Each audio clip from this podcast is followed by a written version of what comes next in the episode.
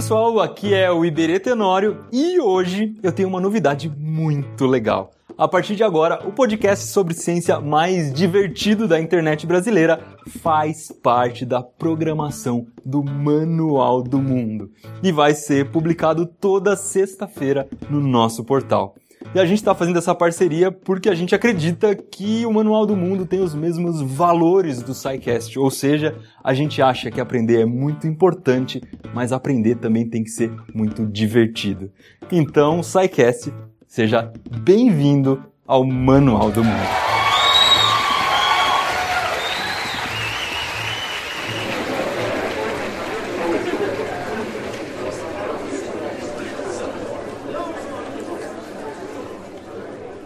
É a prova de que você não precisa ter nascido com nenhum tipo de problema, de nenhum tipo de anomalia genética para você ser retardado.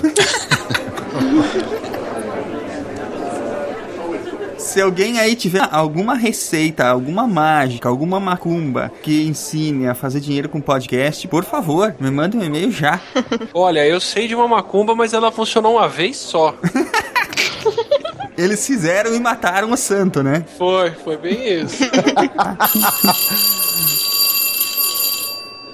ai, ai, peraí, peraí, peraí. Esqueceu a caderneta, professor? a lista de chamada, cadê? Bom, Sala, vamos lá. Hoje é aquela sala que a gente divide entre quem acredita em Adão e Eva e quem acredita numa origem da vida de verdade. Já começou? Polêmica, hein? É, não, a gente pode pensar que a sopa primordial tem 7 mil anos de vida também, tem, tem problema. É isso aí. que a sopa foi feita com cevada, né? Acho que a cevada é mais antiga do que isso, a gente tá, tá bem atrasado na sopa. É, meu amigo, qualquer coisa é mais antiga do que isso. Isso que nós vamos falar hoje. Então vamos lá, Sala. Todo mundo pronto? Sim, pronto. professor. Hum. Bora. Adão. O Adão tá fazendo um curativo na costela. é, pelo menos ele usou o osso certo, né? Estrela. Presente. Eva. Ela foi lá buscar uma maçã pro professor. Guaxinim, eu vou chamar ele de Guaxinim, ou, ou, a gente ainda não começou a nomear os animais aqui? ainda não. Não. Pirula. É, você falou que não tinha começado a nomear os animais ainda. Nossa, mãe. Eu deixei, eu só levantei a bola aqui. O pirula faltou. Silmar. Presente, professor.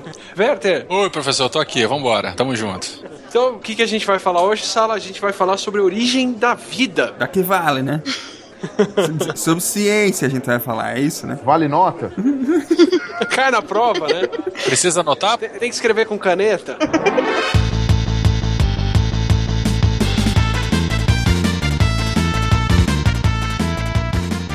E aí galera, aqui é Silmar de Chapecó, Santa Catarina e hoje eu vou presentear vocês com ambos o maior sonho e o maior pesadelo de um professor, um aluno realmente curioso. Bom. Quero ver o que vocês vão fazer com isso. Aqui é o Atila de São Paulo e será que a sopa primordial era um caldinho de feijão? Caia bem, né? Só se tiver bacon. Não, como assim? Se tiver. É um paradoxo, né? Existe esse caldinho de feijão sem bacon? Nossa, ah, existe. Deixam essas pessoas saírem na rua? Pois é, você vê que a vida não escolhe, né? Bom, de Vila Velha, Espírito Santo, eu sou o Werther. E vamos lá, né? Se Prometeus vai ser inevitável, gente, então vamos relaxar e deixa acontecer. Oi, eu sou o Pirula, de São Paulo também. E não deixe ninguém mexer no seu conservado. No sentido bíblico ou no sentido. No, no sentido bíblico. No sentido real, no sentido isso, bíblico. Né? Tá isso, bom. o conservado é sagrado. Tá certo. É, aqui é estrela e eu tô no meio de três biólogos, mas a química é tudo. Razante. Hum. polêmica. Tá se achando a necessária mesmo, hein, Almenor? Vocês estão ouvindo o SciCast, o podcast sobre ciência mais divertido da internet brasileira. science word beach.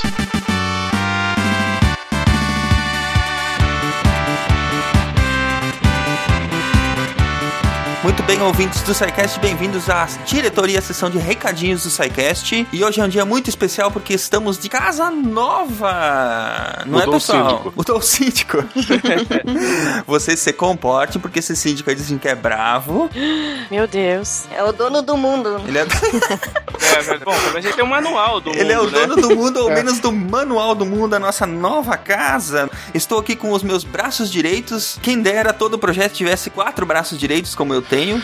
O meu nome é Silmar, eu sou o coordenador do SciCast e aqui comigo estão Marcelo, Estrela, Ronaldo e Caroline. São as pessoas que, ao menos, são os outros coordenadores da, da equipe que produz o SciCast. E eles me ajudam a fazer a produção e a levar o SciCast ao ar todas as sextas-feiras, invariavelmente, desde o final de 2013, quando nós começamos o SciCast. E cada um deles foi entrando no SciCast, foi ajudando na produção. Eu gostaria que cada um deles falasse rapidamente quando foi que entrou no SciCast e o que que faz aqui no SciCast. Aqui é a Estrela, eu sou de Curitiba e eu tô no SciCast desde o carnaval do ano passado, que foi em fevereiro de 2014. Entrou fazendo festa e achou que ia ser moleza, né? Já entrou estrela. Exato. E eu ajudo na coordenação do SciCast, a produzir pautas e na edição também. Eu sou Marcelo Guaxinim. Guaxinim não é meu nome de verdade, mas me chamei assim. Eu sou formado em Geografia, eu cuido da parte de Ciências Humanas, ah, mas também puxo pauta de, de cultura pop e faço piada sem graça. Ei, eu achei que esse era o meu papel. Também, é, mas as minhas são melhores. Eu entrei nessa cast até o final de março. Eu mandei um tweet pro Silmar e ele me contratou. Você viu? Na época era fácil.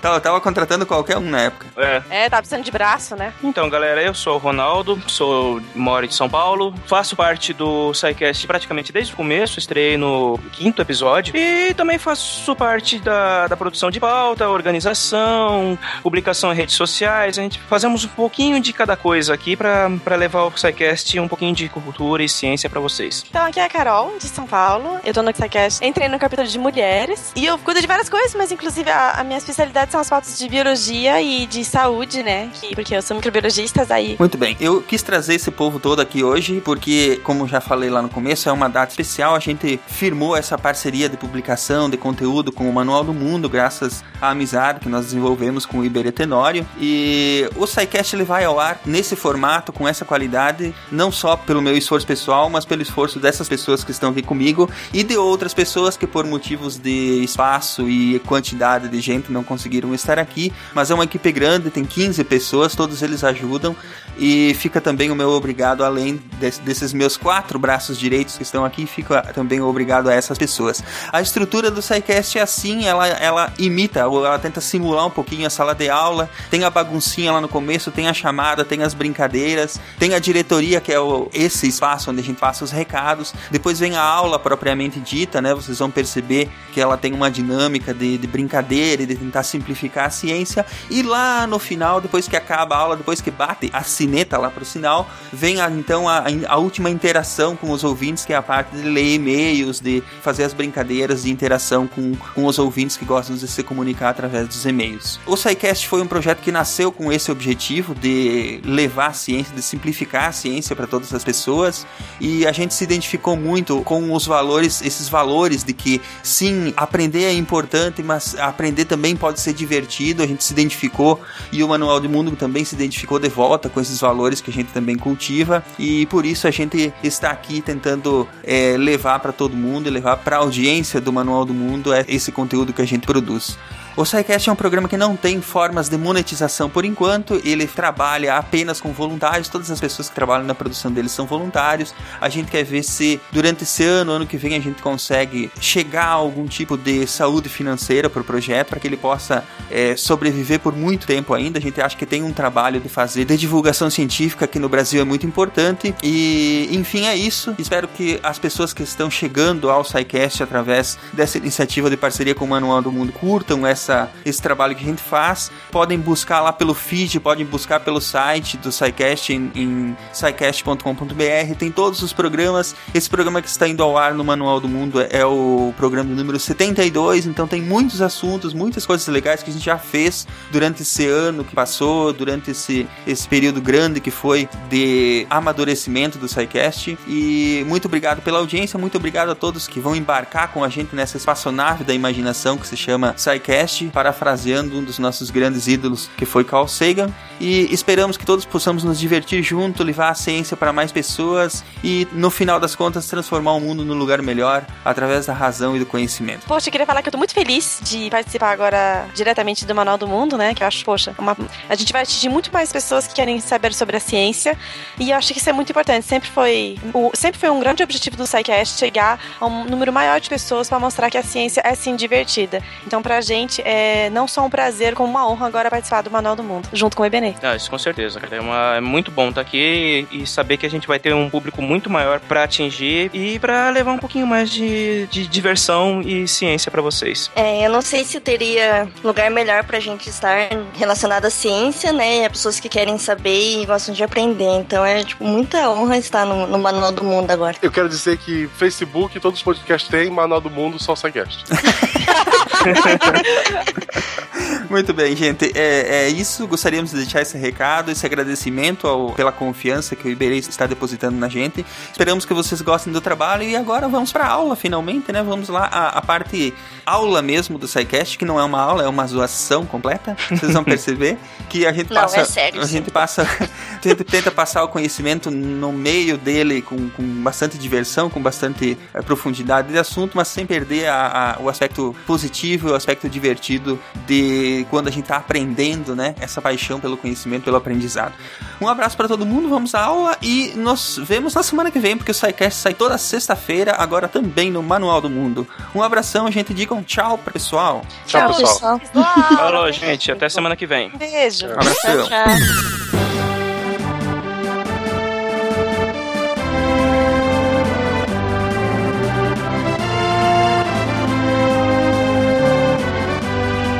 Perguntinha da semana: Como seria se já pudéssemos criar vida? É só não tomar pílula, não é? Quando o papai e mamãe se amam muito, né? É é? Eles vão namorar.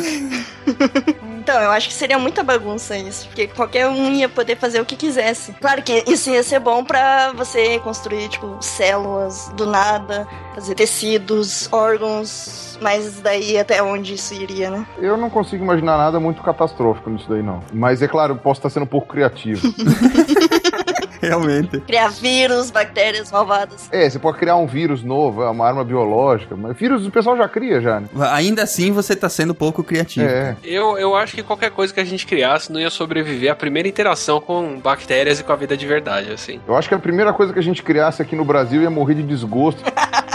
Eu morri de desgosto já. Olha só, as primeiras células. que- Ah, pronto. Assim, por que vocês me colocaram nesse mundo?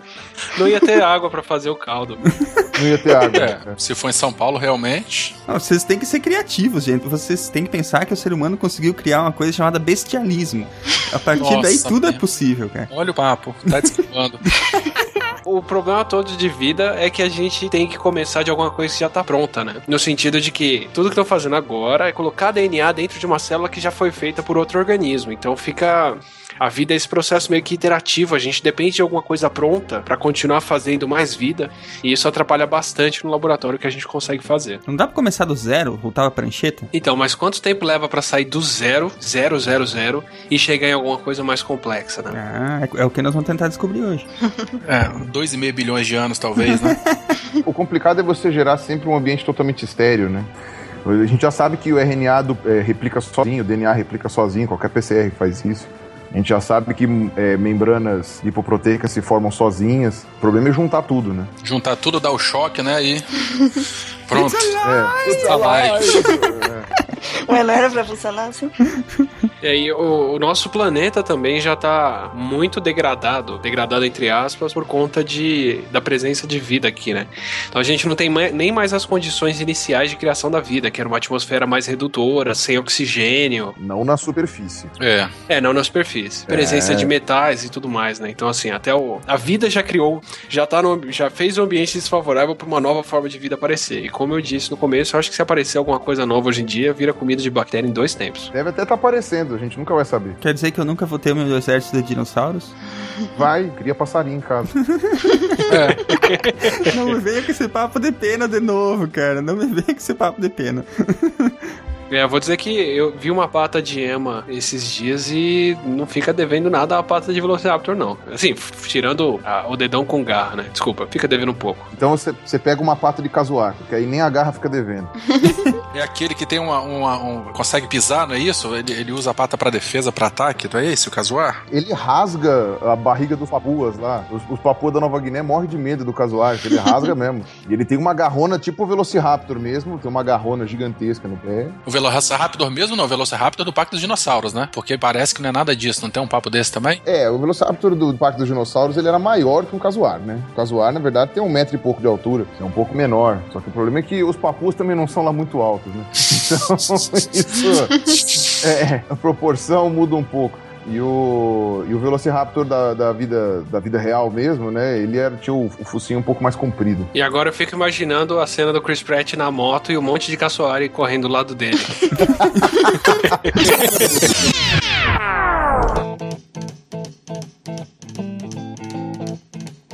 A vida na Terra surgiu com o nosso mundo ainda violentamente machucado e cheio de crateras por sua origem violenta cerca de 4,5 bilhões de anos atrás, quando se condensou a partir de gás e poeira interestelares. Sabemos, pelos registros fósseis, que a origem da vida aconteceu logo depois, provavelmente em lagos e oceanos da Terra primitiva. As primeiras coisas vivas não eram tão complexas quanto um organismo unicelular, que já é uma forma bem sofisticada de vida.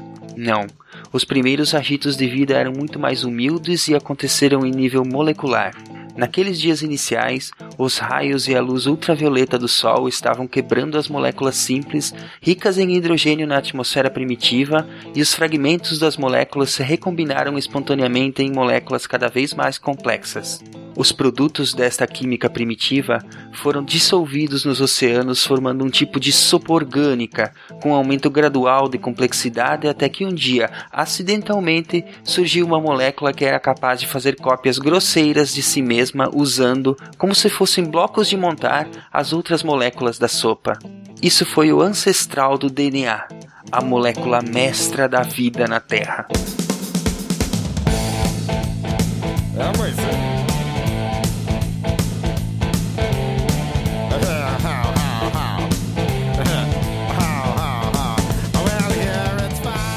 Bom, para falar de como surgiu a vida na Terra, a gente tem que falar um pouco de como surgiu a Terra, né? A gente tem que ter uma, uma noção aí ampla, multidisciplinar, um pouco da biologia, da química, física, até a própria astronomia, Então né? vamos embarcar na nossa espaçonave da imaginação. Aham, aham. Hum, hum, uma referência. ah, imagina de onde isso veio. e vamos voltar para 4,5 bilhões de anos atrás, quando a Terra primordial estava se formando. A gente sabe que a origem estimada da, da Terra, né, data aí de 4,5 bilhões de anos atrás. Ontem? Ont, ont, mais ou menos, né? Semana passada, vai. Ah, ok.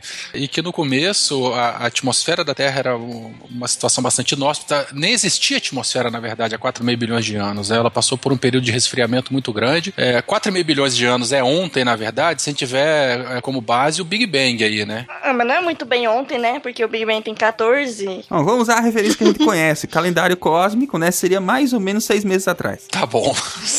Bom, passou-se muito tempo e pra gente poder falar de origem de vida, da vida na Terra também, é, desse- depois de 4,5 bilhões de anos, a gente tem que pular para o que remete a gente à origem dos oceanos, na verdade, né? Um meio aquoso que foi recebendo durante muito tempo partículas orgânicas, enfim, nós vamos falar disso um pouquinho mais pra frente. Mas é, acredita-se que a vida tenha surgido mesmo depois da formação dos oceanos, porque a gente sabe que os oceanos eles, eles a- agem, né, como barreira da luz e outras radiações, como por exemplo a ultravioleta, que é uma radiação muito prejudicial para a manutenção da vida. E, enfim, é, e aí surgiu os oceanos, aí sim a gente pode começar a falar da teoria da evolução química e da sopa primordial. A gente só pode falar disso mesmo depois que a gente já chegou no momento em que os oceanos estavam formados. A atmosfera já existia, só que era uma atmosfera bastante diferente. Certo. Fala. Eu acho que ca- cabe, antes da gente avançar, a gente só falar das áreas da ciência que estão interessadas na- no surgimento da Terra e nas origens da vida, né? A, a, geologia por si ela estuda a atmosfera e o acúmulo de água líquida, enquanto a física e a astronomia elas tentam entender como é que uma parte dessa água chegou na Terra através de cometas de gelo. Química e biologia se encarregam de tentar entender o, o que aconteceu com os elementos químicos primordiais, carbono, hidrogênio, oxigênio, nitrogênio, fósforo e enxofre, e como isso influenciou no surgimento das primeiras formas de vida. A gente tem essa sinergia de diferentes é, ações, não é isso? O ambiente ficando mais propício, a formação de água, os eventos aí da, físicos, né, atraindo uh, os, os, cometas, enfim. É, a própria atmosfera, quando ela se, se forma, né, isso ela impede que a água, quando, no, no, na forma de vapor, ela se perdesse para o espaço e, e, acumulasse ainda mais. Então, realmente, é, não dá para falar de, de origem da vida sem a gente se remeter a essas, essas diferentes áreas do conhecimento e sem se remeter aí à própria formação no planeta. É isso aí. Falar de estudar a origem da vida é com certeza falar em áreas mu muito multidisciplinares, então, né? Aí no final é tudo aqui. Seja química em pequena escala, que é a origem da vida, ou química em larga escala, que é a geologia, né? Muito bem. E também acho que vale uma pincelada antes da gente avançar sobre as duas linhas de pensamento, né, que podem ser tomadas ou que são estudadas hoje em dia sobre a origem da Terra. Uma delas é a panspermia, que é mais ou menos ela, ela diz que a vida se formou no espaço em algum momento, em algum lugar e ela foi importada para a Terra, né? Olha, tá vindo a referência, hein? Lá vem, lá ela vem. Ela já tá chegando, tá, ela já tá fala chegando. Tá a referência, vai. Eu sei que vocês estão aí se segurando para falar. Ah, eu não vou falar isso não. Eu sou o mais novo aqui. Eu não, eu, eu não posso chegar e já sentar na janela, entendeu? Então eu vou ficar quietinho na minha aqui. Ah, você já falou na apresentação que foi Prometheus. Ah, que alguém tinha que falar, não adianta. Eu tava esperando que o Atila falasse, que ele sempre que ele vem, ele gosta de falar. Cortou meu, minha conexão aqui, gente. Então, mais ou menos não foi como Prometheus, mas é, que pelo menos as, talvez os primeiros elementos ou princípios da vida teriam vindo do espaço e caído na Terra através de meteoritos. Isso é o que fala a panspermia. O que eu entendo por panspermia é quem alega que a vida mesmo veio do espaço. Ao menos a vida primordial, né, já, já veio formada, né? Isso, já veio pronta, formada, Exatamente. semeada aqui. Tá mais perto de Prometheus do que nós imaginávamos, hein? É, que é o pessoal que, que diz, por exemplo, que um meteoro caindo em Marte poderia trazer bactérias de Marte se elas estivessem vivas lá pra cá e tudo. Pessoalmente é uma ideia que eu não gosto, que ela só adia o problema. Fala, ah, não veio daqui, veio de Mas fora. lá fora ela tem que ter se formado, de, tem que ter começado de alguma coisa, né? É, exatamente. As pessoas acreditavam muito que a Terra ia ter que ter condições específicas para criar exatamente os elementos que precisa, né? Os, os compostos que precisa. Daí com a panspermia, principalmente acho que aconteceu que as pessoas voltaram a falar disso, porque antes era meio descartado esse negócio, porque você falava, ah, uma bactéria vai chegar de meteoro aqui, ela pode morrer, como é que vai sobreviver, não sei o que, como é que ela vai sobreviver no espaço, vai chegar aqui, mas daí teve aquele meteoro que caiu na Austrália há 300 milhões de anos, e que já, ele já vem com aminoácidos e lipídios prontos, então eles achavam assim, isso se formou no espaço, se formou em algum lugar que foi um meteoro que chegou até aqui, como é que foi isso? Daí os caras voltaram a estudar isso, que não necessariamente a vida poderia ter vindo a vida na Terra teria vindo, todos os elementos foram formados aqui, mas alguns podiam ter vindo de fora. Sim, pode ter acontecido. Eu entendo e aceito a ideia de que é, os elementos primordiais para vidas podem ser formados no espaço, tanto que eles já detectaram traços de aminoácidos e hidrocarbonetos em, uhum. meteoros, como a estrela disse, mas a vida mesmo, putz, tem. É, é difícil. Tem tanta receita aqui, isso coincide tão bem com a história do planeta, com tudo. Se tivesse vida já bem formadinha em cometas e meteoros, não sei, que chegasse nos lugares é, eu acho que depois de um impacto de um cometa, tudo que ela não vai estar é bem formadinha. ela vai formar, enquanto compostos isolados podem se manter, ou até podem se formar com o impacto, eu não sei, eventualmente a química aí pode ajudar a gente, mas a, a, eu acho que uma vida já formadinha, tomando uma porrada assim, não sei, essa coisa meio dark side assim, eu acho meio estranho. A não ser que Prometheus esteja certo. É, mas não vem de meteoro, então, né? Não, não, veio do espaçonave. Ah. Veio do bebê gigante, né? Bebê gigante de fraldas, super malhado. Mas vamos adiante. Essa é uma das teorias, né? A outra que eu acho mais é, interessante é de que os próprios elementos básicos para a vida teriam se formado naturalmente na Terra. E essa é, seria a linha de pensamento da teoria da evolução química ou teoria da evolução molecular, né? Sim, que é o que a gente mais vai ver aqui hoje, que é como a gente pode formar um monte de compostos, elementos que vão formar compostos, que vão formar estruturas mais elaboradas de, de matéria orgânica, e como isso vai, de repente, se juntar tudo e formar uma uma vida. Isso que eles estão tentando descobrir até hoje. Ou um bebê gigante de fraldas, né? Ah, é isso. Você tá citando Prometheus mais do que a gente, Silmar. Eu tenho que me vingar de algum jeito. É, eu acho, eu acho legal essa ideia porque é, coincide com, com, com a história geológica toda da Terra e até com a vida que a gente conhece. A gente ainda vê traços na vida de como ela poderia ter começado aqui bonitinha, assim. Mas enfim, pra gente estudar o- a, a origem da vida, a gente tem que primeiro entender o que é a vida, né? E o que é um organismo. Ih, caramba, também quer perguntar o que é espécie? Aí pra onde vem? A resposta é eu não sei. Porque é difícil de definir, né, exatamente o que é vida. Até existe muito, muita, muita coisa que nem consenso não é. Por exemplo, vírus é vida, não é vida? E, é, Você quer a minha opinião ou você quer o, o- o consenso? Eu falo os dois, ué. Vamos fazer um ponto e contraponto aí. O consenso do Comitê Internacional de Virologia é que vírus não é vivo, porque o Comitê Internacional de Virologia meio que se baseia em que a vida tem que ser capaz de se autorreplicar. Que seriam aquelas seis etapas, né, que são consideradas para que durante a existência aquilo possa ser considerado vivo. Desenvolvimento, crescimento, movimento, reprodução, resposta a estímulos e evolução, né? Isso. É, porque o vírus normalmente precisa de uma célula, né, pra poder se replicar. Vocês que são cientistas vão saber me dizer é, é, por que que precisa de tudo isso aí. Porque pra mim, por exemplo, com o pouco conhecimento que eu tenho, passando material genético pra frente, o negócio tá vivo. Então, esse é o meu ponto. O meu conceito pessoal de vida é que qualquer coisa que evolui tá vivo. Se adapta, né? Pera lá, pe- pera. É, Pera, é, não. é qualquer coisa que se evolui, que evolui pra mim. E, vamos lá, se a gente quer ser mais organófilo, se a gente quer falar mais, qualquer coisa que tenha material genético e evolui, tá vivo pra mim. Agora sim, agora faz mais sentido. Agora faz mais sentido pra mim, porque senão você vai querer dizer que programas de computador estão vivos também. Nossa, mãe. Vamos lá, no conceito biológico de vida, vai. Qualquer coisa que tenha material genético e evolui, pra mim tá vivo. Mas isso, e isso inclui vírus. E pra mim, assim, você olhar pro vírus e falar, isso não tá vivo porque ele não replica, é a mesma coisa que você olhar pra uma semente e falar, isso não tá vivo porque não tá crescendo. Faz Exatamente. sentido, né? O- o- Agora, por que essa cisma do, do comitê, hein, Atila? Porque todo mundo gosta do ribossomo e só é vivo quem tem ribossomo pra eles. O vírus é um outsider, é um... E eu posso dar mais um motivo por que que eu acho que vírus é vida sim, é vivo sim. Por gentileza. Porque assim, o vírus não existe sem uma célula para que, ele- que ele possa parasitar. Então o vírus, ele não pode existir no, no, no ambiente sem que existam células. Então o vírus não foi a primeira forma de vida, com certeza não, e também deve provavelmente ter tido origem a partir de formas de vida. Então o vírus, inclusive eu já tinha lido algo sobre isso, seria um- uma célula muito simplificada e hipersimplificada para o parasitismo, porque a gente vê que quase todos os parasitas no meio animal e vegetal, eles têm uma simplificação absurda nas suas estruturas físicas para sobreviver. Então, muito provavelmente o vírus, ele deriva de uma célula complexa que perdeu essa complexidade para virar exclusivamente parasita. Então, como da onde surgiu o vírus se não da vida? Como nós estávamos falando, então é, é difícil definir o que é vida exatamente. Os próprios pesquisadores não têm um consenso fechado sobre isso, né?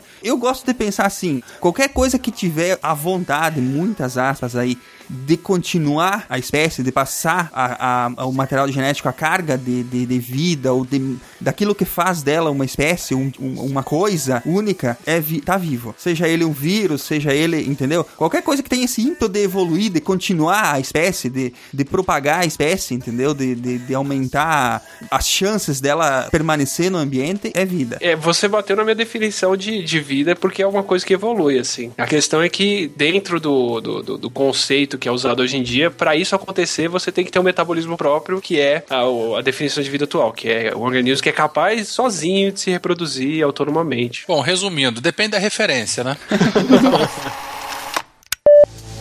Sabemos pelo registro fóssil que a vida surgiu logo depois da formação da Terra, sugerindo que a origem da vida pode ser um processo químico inevitável em incontáveis planetas como a Terra através do cosmo. Mas na Terra, em quase 4 bilhões de anos, a vida não avançou além das algas. Então, talvez formas mais complexas de vida sejam mais difíceis de evoluir, mais difíceis do que a própria origem da vida.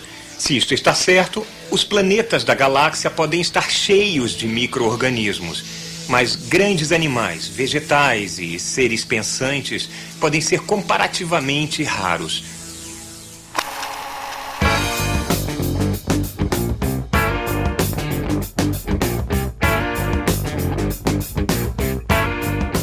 Mas ao longo da história, né, apesar de ainda não termos um consenso, ao longo da história houveram algumas tentativas de definir o que é vida e de descobrir como é que a vida surge, né? Uma delas foi a teoria da geração espontânea, a biogênese, né, e biogênese. Bom, basicamente de que a vida pode surgir de substâncias, né, ou de coisas inanimadas, né? Isso aí todo mundo já viu na, lá no segundo grau, quando a gente tinha as aulas lá de biologia, que a professora falava que antigamente achava-se que se tiver um pano sujo num quarto escuro, de repente dele vai surgir uma ratazana, vai surgir rato, né? Então, assim, a, a vida surgiu a partir de, uma, de, um, de um composto inanimado.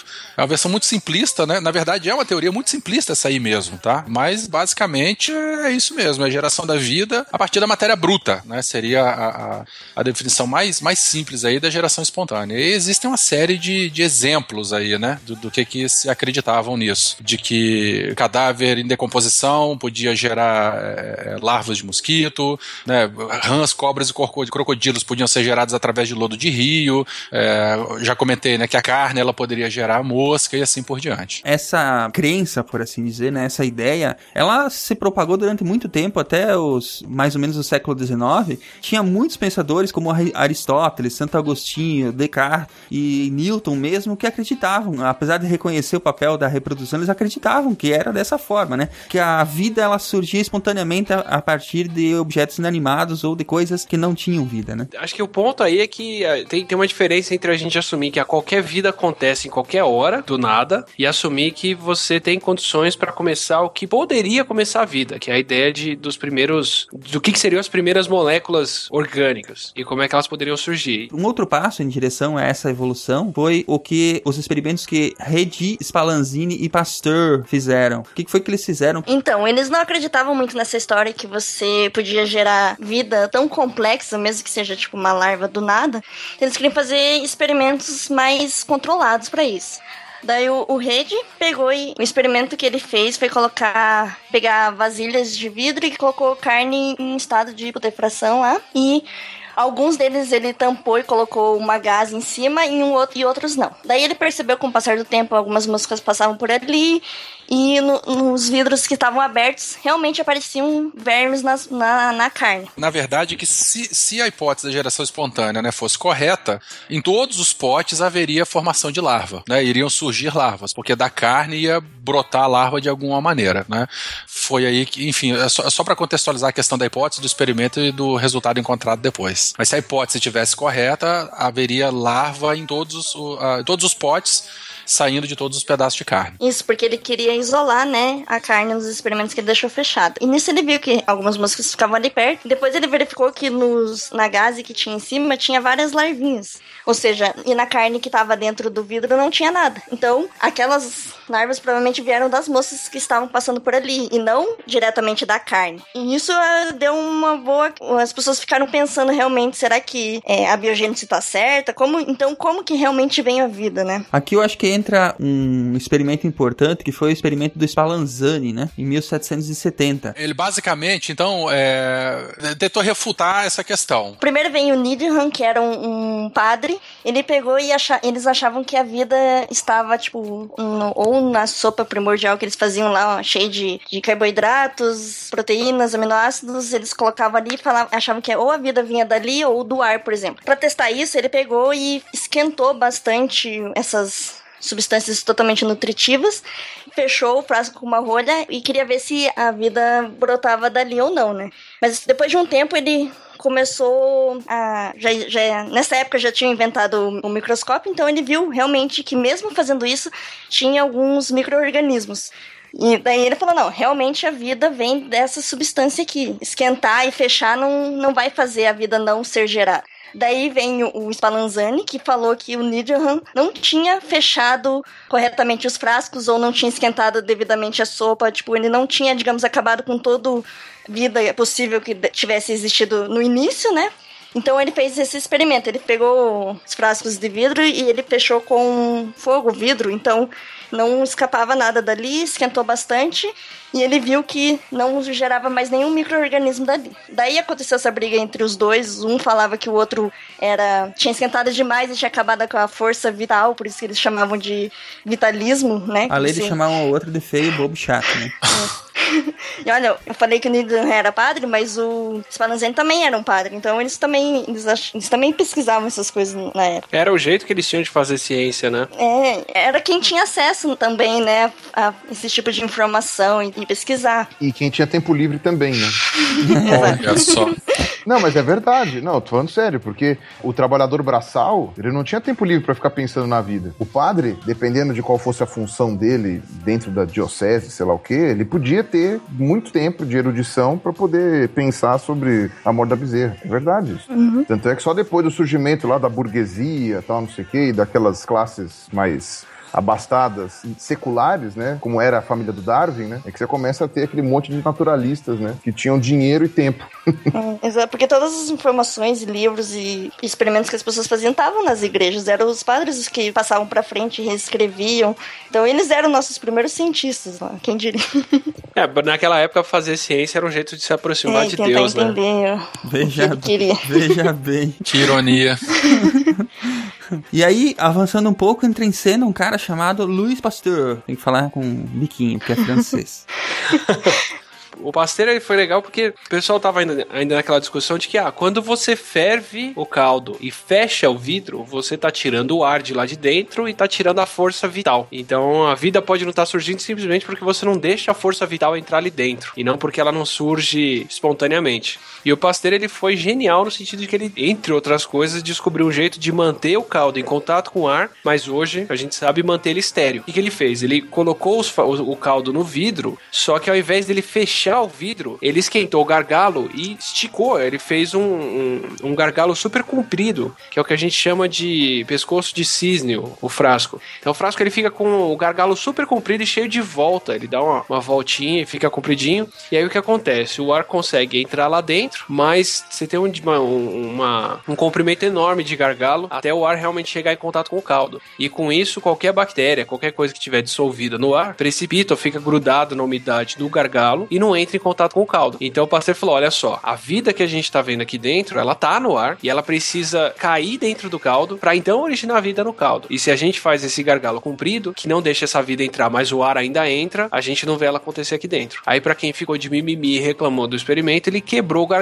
e mostrou que quando você quebrava o gargalo e mantinha o contato com o ar, mas agora deixava os micro-organismos entrarem, os micro-organismos eles caem no caldo e agora eles fermentam o caldo. Esses caras que ficaram de mimimi, eles falaram que o, o fato de, de- de ter esquentado a água, etc e tal, aquela velha desculpa do outro lá também, é, tinha matado a força vital. Então o fato dos micro-organismos ainda assim conseguirem pegar naquela água que tinha sido fervida, mostrava que a força vital não existia, né? Era só porque o micro-organismo não tinha acesso mesmo. E de quebra nessa, o Pasteur inventou uma série de coisas como a pasteurização. Obrigado pela cerveja, né? Depois do Pasteur, um monte de gente descartou, né, a ideia, falando assim, então, a vida não pode surgir do nada, de elementos é, que não tenham vida já. Mas hoje a gente sabe que pode surgir exatamente disso, mas não daquela maneira que eles pensavam nessa época.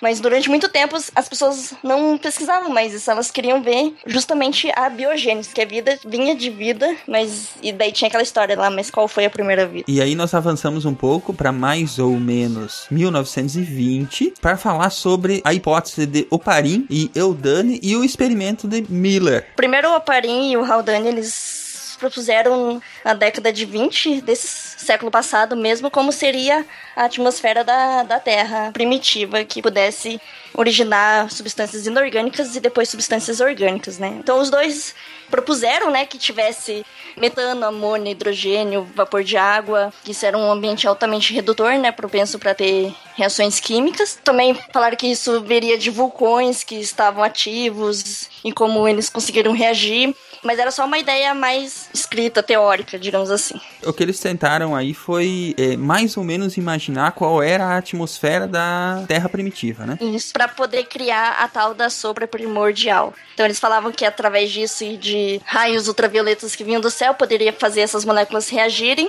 formar aminoácidos e formar proteínas e, e formar todas as moléculas que a gente precisa para ter a vida. Foi uma pesquisa teórica, né? Porque eles não experimentaram isso na, na, em um primeiro momento, né? Eles lançaram a base da teoria da, da, da evolução química. né? Daquela outra forma de, de origem da, da, da, vida no planeta. Isso. Eles falavam justamente porque você não poderia experimentar isso, porque levaria muito tempo para você conseguir chegar em todas as etapas dessa evolução química. Primeiro você teria que formar é, por exemplo, um aminoácido, e depois teria que formar uma proteína. Isso demoraria muito tempo, essa, todas essas etapas da evolução química, e, então eles deixaram quieto. Mas daí vem o Miller, na década de 50, que ele fez os experimentos de. que ele montou todo aquele aparato de simular a atmosfera da Terra há muito tempo atrás, em que ele pegou e tirou o aparato de vidro todo complexo, que ele tira todo o oxigênio dele, porque não existia oxigênio nessa época ele coloca as substâncias lá, é, metano, que é CH4, amônica, NH3, água, que é H2O. Desculpa, aliás, essa é uma das, das coisas primordiais aí, né? Porque tinha gente na época tentando reproduzir as condições que iam formar molécula orgânica, mas eles ainda estavam deixando oxigênio no, no ar, na mistura. O oxigênio é altamente reativo, né? É, ele é, vai reagir com qualquer coisa formada e não vai deixar as moléculas grandes é, serem construídas, né? Ele vai roubar todos os elétrons das moléculas moléculas aí. Então, precisavam conceber que a atmosfera já tinha sido diferente e que, de repente, antes dos, dos organismos que fazem fotossíntese, a gente não tinha oxigênio para pensar numa condição mais redutora como essa aí. Vamos só definir uma coisa aqui que eu acho importante. O que, que seria um ambiente redutor, quimicamente falando? Então, que eles não vão capturar elétrons igual o oxigênio faz. O oxigênio, ele é altamente oxidante, então ele vai tirar elétrons dele e vai formar ligações com ele, porque ele é oxidante. Redutor, não, eles vão poder fazer ligações entre entre eles. Para você fazer uma molécula, os átomos ali dentro eles precisam compartilhar elétrons. Se tem oxigênio na brincadeira, o oxigênio é egoísta e ele fica com todos os elétrons para ele e não deixa ninguém se ligar a ninguém. Então, quando você, por exemplo, queima qualquer molécula orgânica, você está fazendo gás carbônico porque o oxigênio está roubando os elétrons do carbono todos para ele e está desmanchando as moléculas. Se você tem um ambiente mais redutor, ou seja, com menos ladrões de elétrons, o carbono, o nitrogênio e o hidrogênio que estão lá dentro, eles podem interagir entre eles ninguém vir atrapalhar e formar moléculas mais complexas. Tanto que a preocupação deles com oxigênio era também na hora que eles precisavam dar descarga elétrica no sistema todo para dar energia para essas reações acontecerem, né? Eles tinham medo de fazer isso e explodir o negócio com tanto oxigênio que podia ter. Vocês já falaram que metano, amônia, hidrogênio e vapor d'água foram os elementos que eles acharam que compunham a, a, atmosfera primitiva, exatamente porque eles se basearam em ambientes parecidos que existiam na Terra, não como, por exemplo, vulcões e outras coisas nesse sentido, né? Que tem esse tipo de elemento em abundância. É, e que são mais simples de serem formados, principalmente vindo dos vulcões, né? Ou de reações de, com, que existem em rochas também, que rochas vieram dos vulcões. Então, dessa forma que eles chegaram a essa conclusão desses elementos, né? Amônia, metano, vapor de água e gás hidrogênio também. E onde é que entra aí a questão das, dos raios ultravioleta e dos, das correntes elétricas, das centelhas elétricas que eles chamaram aí nos trabalhos? Então, para uma reação ocorrer, ou ela é espontânea e ocorre você deixar duas substâncias próximas, e você não precisa fazer muito esforço, a reação ocorre porque ela vai liberar energia e vai o novo elemento vai ter, o novo composto vai ter menos energia. Ou você precisa dar energia para essa reação ocorrer. E a maneira de você dar ener essa energia era através de raios ultravioletos. Ou você pode dar de várias formas, né? mas depende da quantidade de energia que você quer. Mas nessa época eles suporam que seria dos raios ultravioletos, já que não existia O2, não existia O3, ozônio. Então esses raios ultravioletos passavam para a Terra. E através disso, ele, ele fez esse experimento, o Miller, deixou alguns dias ocorrendo aquilo e ele foi vendo que na, na água estava formando uma substância meio marrom ali. Eu ainda não sabia o que era. Depois de alguns dias até, ele abriu isso e encontrou dois aminoácidos muito simples, que são é, a glicina e a alanina, que aminoácido nada mais é do que você juntar amônia com ácido carbônico. Você junta esses dois e dependendo do radical que ela tem pendurado, por exemplo, a alanina vai ter um CH3 e um hidrogênio. A glicina vai ter dois hidrogênios. A glicina ela é o mais simples, né? Ela só tem um carbono e, a, e a, as duas coisas cada uma para um lado, né? O... Então a glicina tem dois oxigênios, a alanina tem um CH3 e um hidrogênio. E vocês dizem que eles são simples porque a nível químico, a combinação desses dois elementos para formar esse aminoácido, ele, ela é muito simplificada, muito fácil de acontecer. Precisa ganhar pouca energia ou perder pouca energia ou o que seja. Eles são simples porque eles são o pacote básico. Sabe quando você assina o pacote básico de aminoácidos e vem só o, o mais simples do mais simples? O aminoácido ele pode ter um monte de coisa ligada nele, ou nada. O aminoácido mais simples é aquele que só faz, só tem o grupo amina e o grupo ácido e mais nada, que é a glicina. É, ou você pode ter aminoácidos super complexos, tem um monte de coisa pendurada, um monte de CH2, CH2, CH2, CH3, e, ou eles podem ser aromáticos também. Mas esses aminoácidos, independente se eles forem mais simples ou mais complexos, todos eles estão dentro desse grupo dos 20 aí que são descobertos até hoje, não é isso? Existem 20 aminoácidos mais conhecidos que, que a gente já conhece como são a, os radicais deles, né? Que são essa. O que está pendurado nele, seja uma cadeia carbônica comprida, pode ter também aromáticos e tal. É, porque uma proteína, que a gente vai falar mais pra frente, são essenciais, elas são formadas por um aminoácido ligado no outro. Então, por combinações diferentes, né? Por diferentes combinações desses aminoácidos, vão formar as, as várias proteínas aí que a gente conhece. Infinitas possibilidades de proteínas. Infinitas. É, são 20 combinações. Essa é uma pergunta difícil porque partimos da simplicidade de um mundo geoquímico, pedras, água e gases. Até uma célula vivente que é tão complicada quanto qualquer coisa que conhecemos na Terra. As peças desse quebra-cabeça incluem geologia, astronomia e química. O desafio é fazer com que cada uma das peças se encaixem de modo a formar uma imagem completa de como a vida se originou.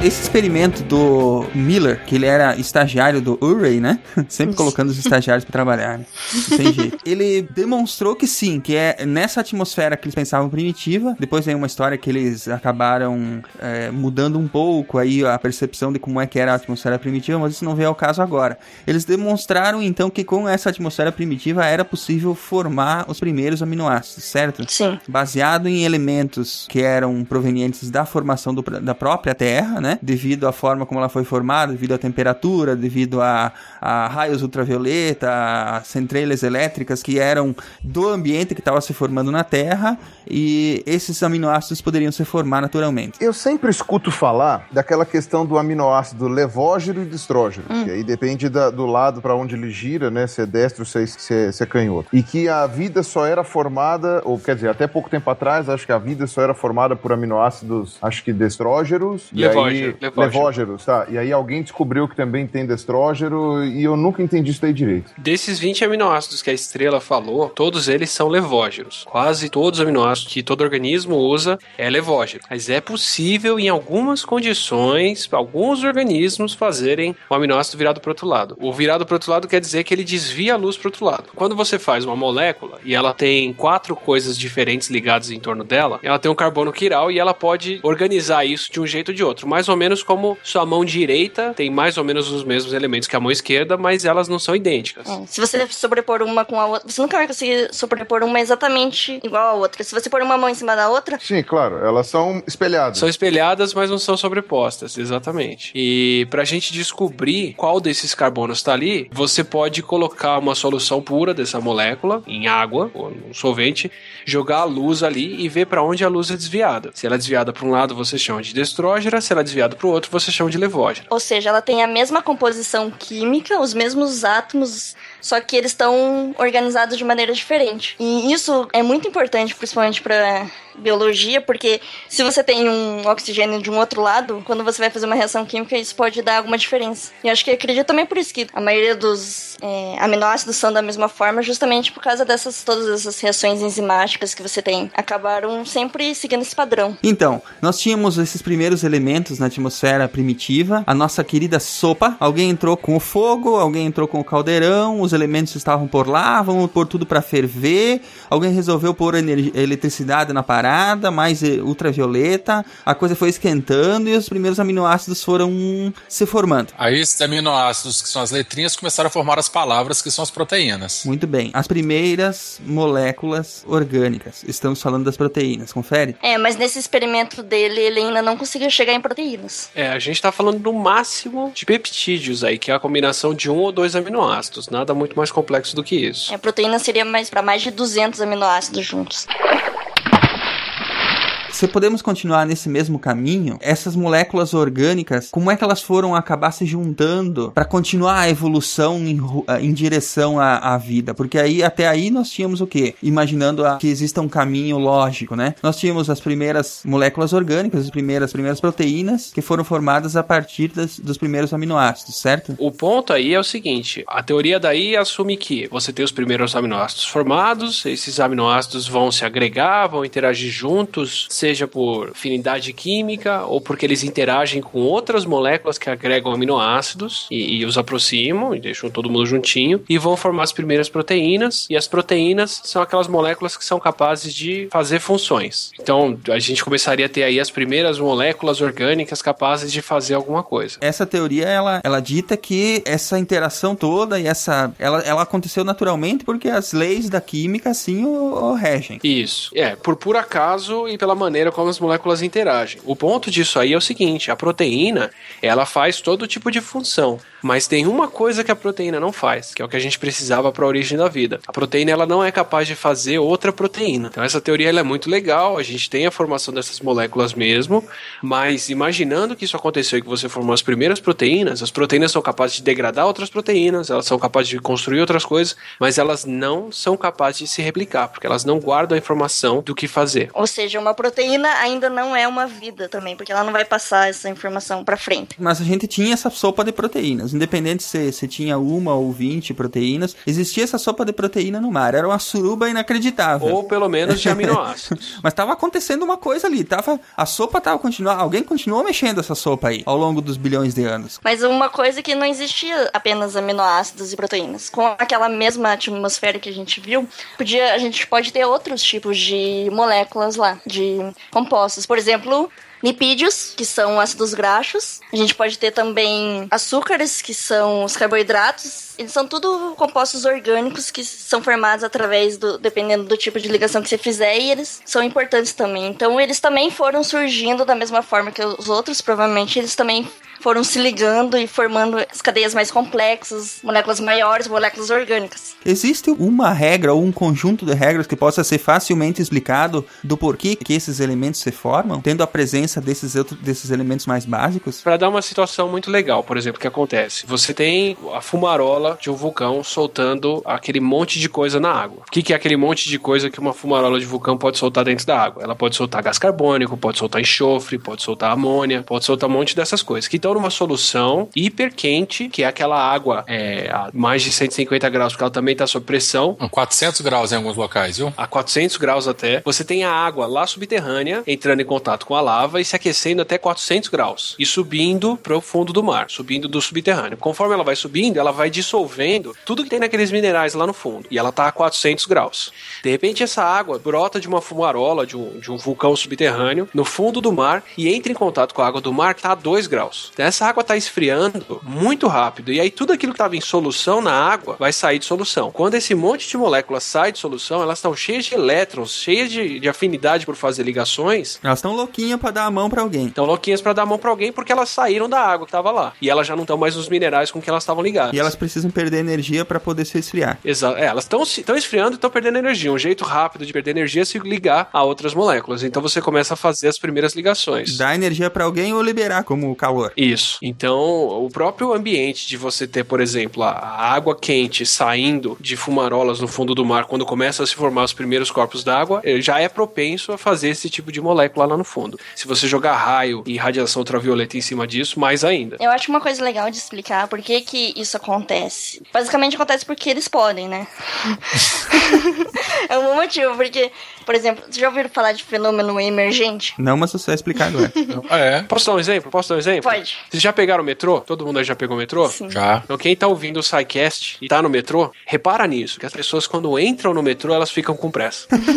Todo mundo dentro do metrô sai correndo pra lá e pra cá. Se a pessoa entra no metrô, não sei o que acontece. A pessoa entra no metrô, ela desce a primeiro lance de escada rolante e de repente ela tem que correr pra todo lado. E eu nunca vi essas pessoas correndo quando elas saem de lá de dentro. Então parece que tá todo mundo confinado ali dentro, faz com que do nada as pessoas tenham pressa e ficam correndo, fiquem correndo e se empurrando pra lá e pra cá. Isso é um fenômeno emergente. E espontaneamente as pessoas estarem lá dentro do metrô faz com que elas fiquem com pressa. Ou seja, é tipo um conjunto de pequenas partes que juntos eles formam alguma coisa que você não poderia supor que aconteceria. É tipo juntar duas torcidas de futebol e salve quem puder. É, também tem os fenômenos emergentes sociais também.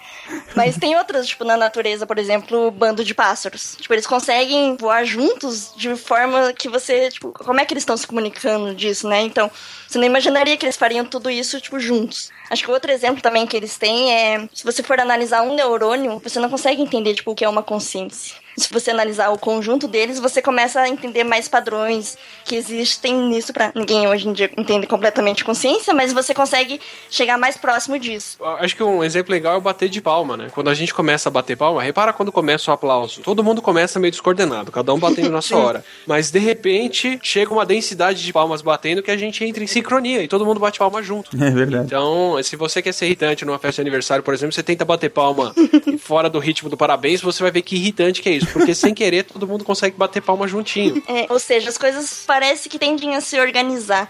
Isso que, voltando mais pra química, então, quando surgiu os primeiros átomos, lá, por que, que não ficou uma bagunça total, tipo, depois do Big Bang? Por que, que as coisas foram se organizando em forma de estrelas e depois disso formava outros elementos e formou planetas? Tipo, por que, que isso acontece? Por causa do fe- fenômeno emergente. Então, algumas pessoas dizem que a vida seria inevitável, porque as coisas, alguma hora ou outra, ia acabar chegando nisso. As moléculas iam acabar se organizando e você poderia chegar em formas de vida. Cada molécula tá lá procurando o seu parzinho pra dar uma mãozinha, é isso? É, não que ela tenha esse pensamento, mas acontece. É, e e isso, o legal é que isso respeita a física muito bem, assim. A gente pensa, né? Mas, pô, se, o- se a tendência do universo é entropia, né? Se a tendência é a energia se perder, por que, que as coisas se organizam? Só que estruturas organizadas, elas jogam energia pra fora, elas gastam energia muito, com muito mais eficiência do que estruturas desorganizadas. Elas economizam energia, na verdade. Elas, não, elas gastam muito mais. Gastam pra manter a ordem, né? É, exatamente. Então, para dar um exemplo, a mitocôndria, que é aquela estrutura que a gente tem dentro da célula, que produz energia pra gente, ela consegue produzir, ou seja, ela tá transformando né, uma energia em outra e gastando a, a energia do açúcar e transformando ela na energia que a gente consome, com uma eficiência de quase, eh, eu não lembro se é 100 mil ou 1 milhão de vezes mais eficiente do que o Sol converte energia, por massa. Uhum. Se você pegar o, a massa da mitocôndria e quanta energia ela converte, a massa do Sol e quanta energia ele converte, a mitocôndria chega a ser a 100 mil a 1 milhão de vezes mais eficiente do que o Sol. E o pessoal querendo fazer captação solar, né? Pilha humana, gente. Então a gente fala, ah, a, a molécula se organiza, isso não vai contra a, a, a ordem natural da- da- das coisas, não. Ela se organizar assim, ela consegue gastar muito mais energia. Então a ligação química entre as moléculas é um jeito delas dissiparem energia mais rápido. Voltando lá para nossa sopinha de proteínas, que agora o Atila já exemplificou muito bem como é que ela acontece, né? Essa, essa formação das proteínas, a junção normal e natural entre as, as moléculas orgânicas ali no, naquele exemplo que tu deu da fumarola, né? Todo mundo querendo dar a mão para alguém, querendo gastar energia ou ganhar energia, e a coisa foi, vai se formando ali. O Atila falou bem que uma proteína só não. Não, Não faz verão. É, exato. Você precisa do tal do DNA ou do RNA, que agora tá mais na moda, pra explicar a origem da vida. Como biólogo e como, como alguém que trabalha com vírus, eu gosto mais da ideia de que não foi bem a sopa de proteínas que começou a coisa. Porque a, a sopa de proteínas ela para nesse ponto. Como você. Ok, a proteína ela consegue fazer uma reação química, ela consegue transformar outras coisas, mas ela não consegue se replicar. Ela, ela não consegue se propagar. Ela não tem o que a gente chama de material genético. Certo, mas o caminho para a vida, qual que seria o passo, o, o próximo passo? Então, a vida é qualquer coisa que consegue fazer uma reação e se propagar. Qualquer coisa não, né? Mas ela precisa fazer uma reação e se propagar. O, a proteína, ela só faz a reação, ela não se propaga. Certo. O DNA, ele só armazena a informação, mas ele não faz uma reação. O RNA, ele consegue juntar as duas coisas. A molécula de RNA, ela consegue ter formatos que permitem a ela fazer reações e inclusive se copiar. Então, a teoria que eu acho mais coerente hoje em dia é que, é que o mais provável é que a vida tenha começado com uma molécula que seja capaz de fazer as duas coisas: facilitar uma reação e se copiar, que é o RNA. Se você tem água na temperatura e pressão certas, luz ultravioleta, luz do sol e tudo mais, aí está montado o palco para a química que promove a origem da vida, e esse é um conceito universal. Pode a vida ter se formado em total escuridão, sob temperaturas e pressão extremas no fundo do oceano? Alguns estão sugerindo que a vida começou nos respiradouros hidrotermais longe de qualquer fonte de luz. A vida se formou na superfície eletricamente carregada de um mineral? Ao estudar a origem da vida, alguns dos minerais mais interessantes para se estudar são os minerais argilosos. As argilas têm um monte de propriedades interessantes: propriedades catalíticas, propriedades organizacionais, tudo o que precisamos para ir da simplicidade para a complexidade.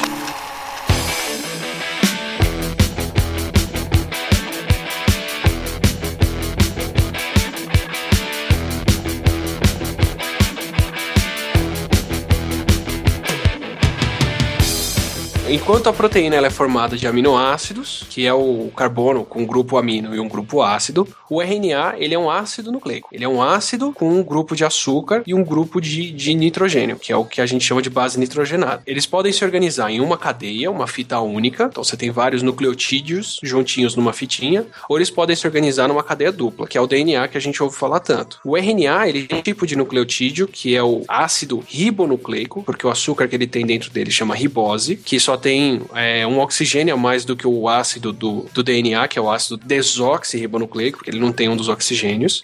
E só que o, o legal do RNA é que ele pode se organizar numa fita única que se dobra em vários formatos. E esse formato que ele adota pode fazer um monte de coisa. Ele é capaz, por exemplo, de se copiar ou de quebrar outros RNAs, ou de quebrar proteínas, ou de atacar as outras coisas. Então ele tem, ao mesmo tempo dentro dele, os nucleotídeos que dão a informação do que, que a molécula é, e ele também tem a capacidade de fazer uma reação química. O mistério aí que me parece que tá faltando é como é que o RNA se formou. Exatamente. E, e tem várias respostas para o que, que pode ter feito isso. Assim, tem o pessoal que fala que o RNA ele é um ácido carregado negativamente. Então, ele, quando ele está dissolvido na água, ele tem a propensão de se ligar em superfícies positivas. Então, se você tem, por exemplo, uma argila positiva na água, a superfície da argila é capaz de atrair moléculas negativas como RNA e organizar essas moléculas ali. Porque como elas se juntam, elas podem se ligar umas nas outras e fazer as primeiras moléculas de RNA lá dentro. Ah, você fica falando de argila e já vai vir criacionista falar que o homem vem do barro.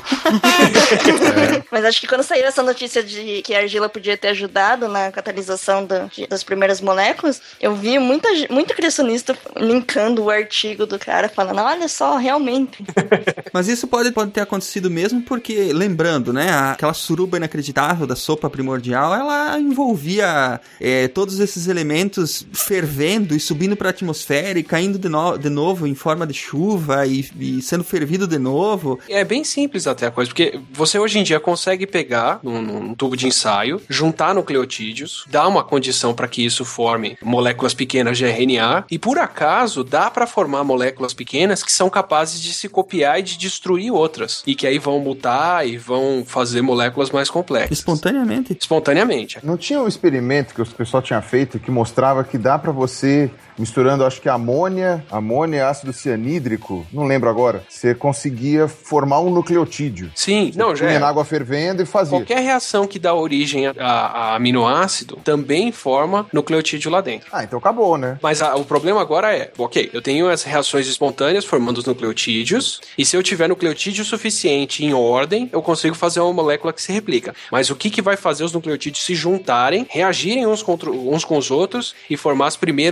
moléculas de RNA pequenas? Aí tem a hipótese da, da argila, e tem uma outra hipótese que eu acho muito legal, que é a hipótese das fumarolas submarinas, que, que é o seguinte, você, na atmosfera que a gente tinha antes, com o oceano mais básico, porque ainda não tinha oxigênio, ainda não tinha toda essa condição química que a gente tem hoje em dia, quando sai essa, o magma no fundo do, do, do oceano, ou quando sai essa água fervendo da- das fumarolas, você pode ter outros minérios dissolvidos ali, como ferro, zinco, níquel, uma série de metais. Metais. E o curioso é que toda forma de vida precisa de metais para produzir energia ainda hoje. Então, o que o pessoal suspeita é que esses minerais eles vão saindo da fumarola, vão saindo de solução da água, né, vão precipitando e vão formando rochas porosas, rochas com pequenos furinhos lá dentro, com pequenas esferas, que é um processo que eles chamam de serpentinação. Então, você tem essas pequenas câmaras formando, desde câmaras bem grandes até câmaras menores do que uma célula, e a água passa lá por dentro e vai esfriando. E conforme a água vai esfriando, ela vai formando os nucleotídeos. Então, olha que bonito. Você tem uma série de nucleotídeos sendo formado e jogado dentro de pequenas câmaras do tamanho de células com metal reativo, energia disponível e elétrons sobrando. Santa coincidência, né? e isso pode acontecer por centenas de milhares de anos, assim. Dá para ter essas fumarolas submarinas ativas por milhões de anos até, soltando esses minérios e concentrando isso cada vez mais. Então é um ambiente perfeito com energia sobrando, elétrons sobrando, é, moléculas lá dentro que estão dispostas a reagir e nucleotídeos acontecendo que podem estar se combinando lá dentro e fazendo as primeiras moléculas de RNA capazes de replicar.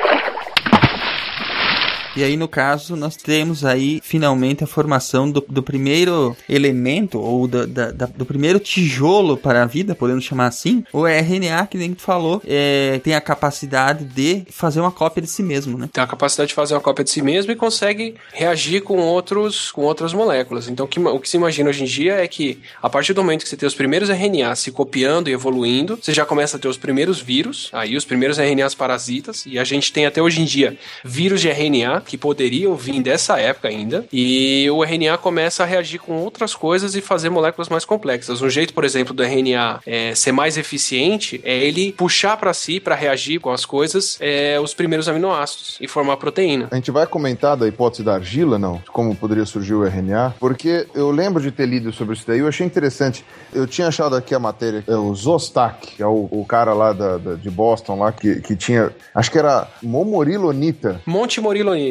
Isso, Monte Morilonita, que é o tipo de material que ele achou que, de, segundo ele, ajuda a organizar RNA, né? Isso, a Monte Morilonita é essa argila carregada positivamente que pode juntar os pedacinhos negativos de RNA. Então, eu achei muito louco isso. É interessante que aos poucos a gente vai juntando as peças aí do que falta as coisas. No caso, teria esses dois caminhos para seguir, né? Digamos assim, que é uma interrogação que há aí é, na, na evolução natural da coisa até chegar na, na vida, por assim dizer, que pode, podem ter ido para esses dois lados, como a Atila falou, né? Ou a da argila ou das fumarolas, né? Mas também pode ter acontecido das duas formas, né, Atila? O resultado prático disso seria o mesmo. O resultado prático seria você ter o um mundo de RNA, que são esse mundo de moléculas de RNA evoluindo, replicando e competindo, que pode ter dado origem à vida. E aí nós já teríamos, no caso, a ação da seleção natural. Sim, sim, já tem todos os ingredientes ali para isso acontecer. Desde sempre você vai formar um RNA que ele vai ter uma sequência que não vai conseguir se replicar e ele acabou.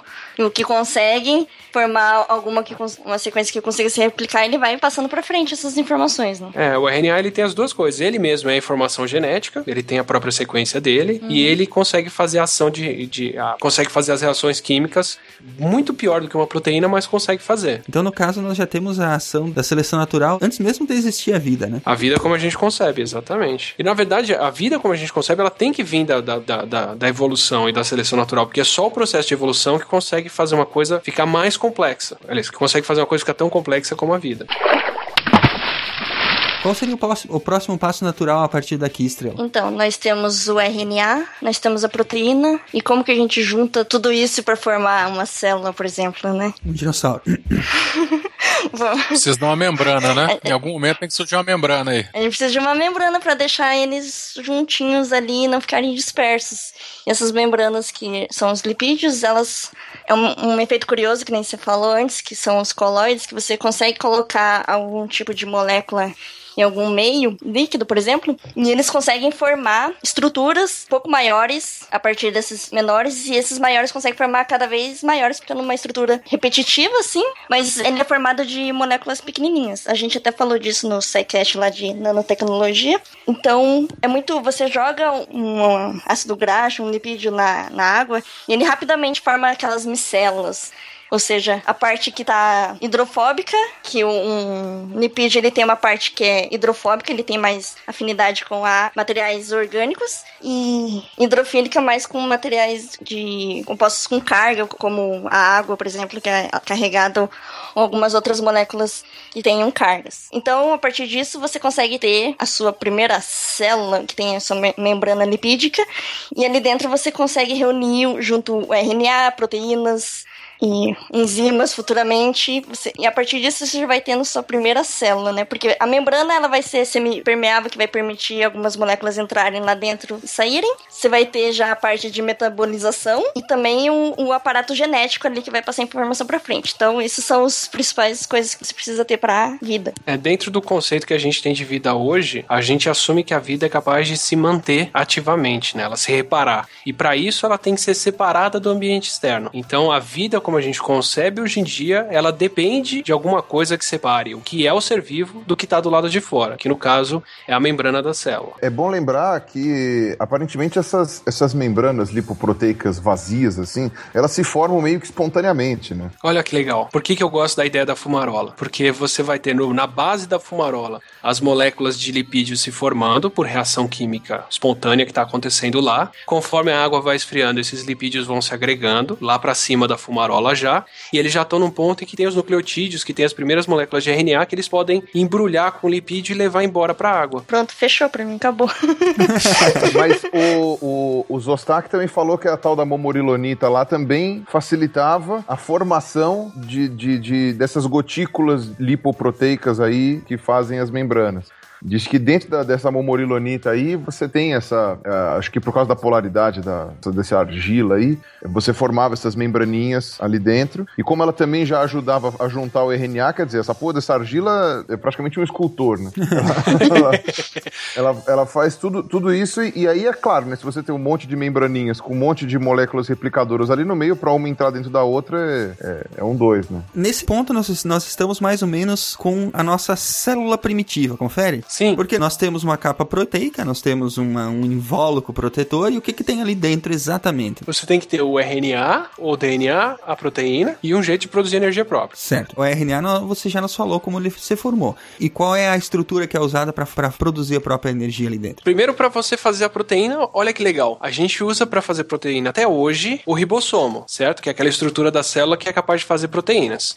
E por coincidência, o nosso ribossomo é formado do quê? De RNA. Então pode ser que a gente gente ainda tenha dentro da gente a assinatura de que a gente precisava de RNA para fazer proteína. Uma forma também de você conseguir energia para fazer isso é simplesmente você quebrando moléculas de açúcar, que é o que a gente faz até hoje em dia. E dessa forma você vai podendo ter quantidade de energia. E como o açúcar ele é, foi desenvolvido lá desde o começo, então essa também é uma parte da metabolização que pode acontecer. Tudo que existe é composto dos mesmos elementos básicos e essa unificação da química dos humanos que acontece aqui na Terra e com o resto do universo nos deixa bem mais próximos do universo do que jamais imaginamos ser possível antes. Então, nós pertencemos a esse todo. E a vida precisa de apenas um punhado desses elementos, que são cerca de 100. Em relação a composição da vida, descobrimos que ela não exige muita coisa. A vida é feita de chon, C-H-O-N, carbono, hidrogênio, oxigênio e nitrogênio. Sim, e um pouco de enxofre, um pouco de fósforo e alguns outros elementos. Mas basicamente é chon. Esses elementos são como matérias-primas entregues em uma fábrica. Neste caso, uma fábrica que produz a própria vida.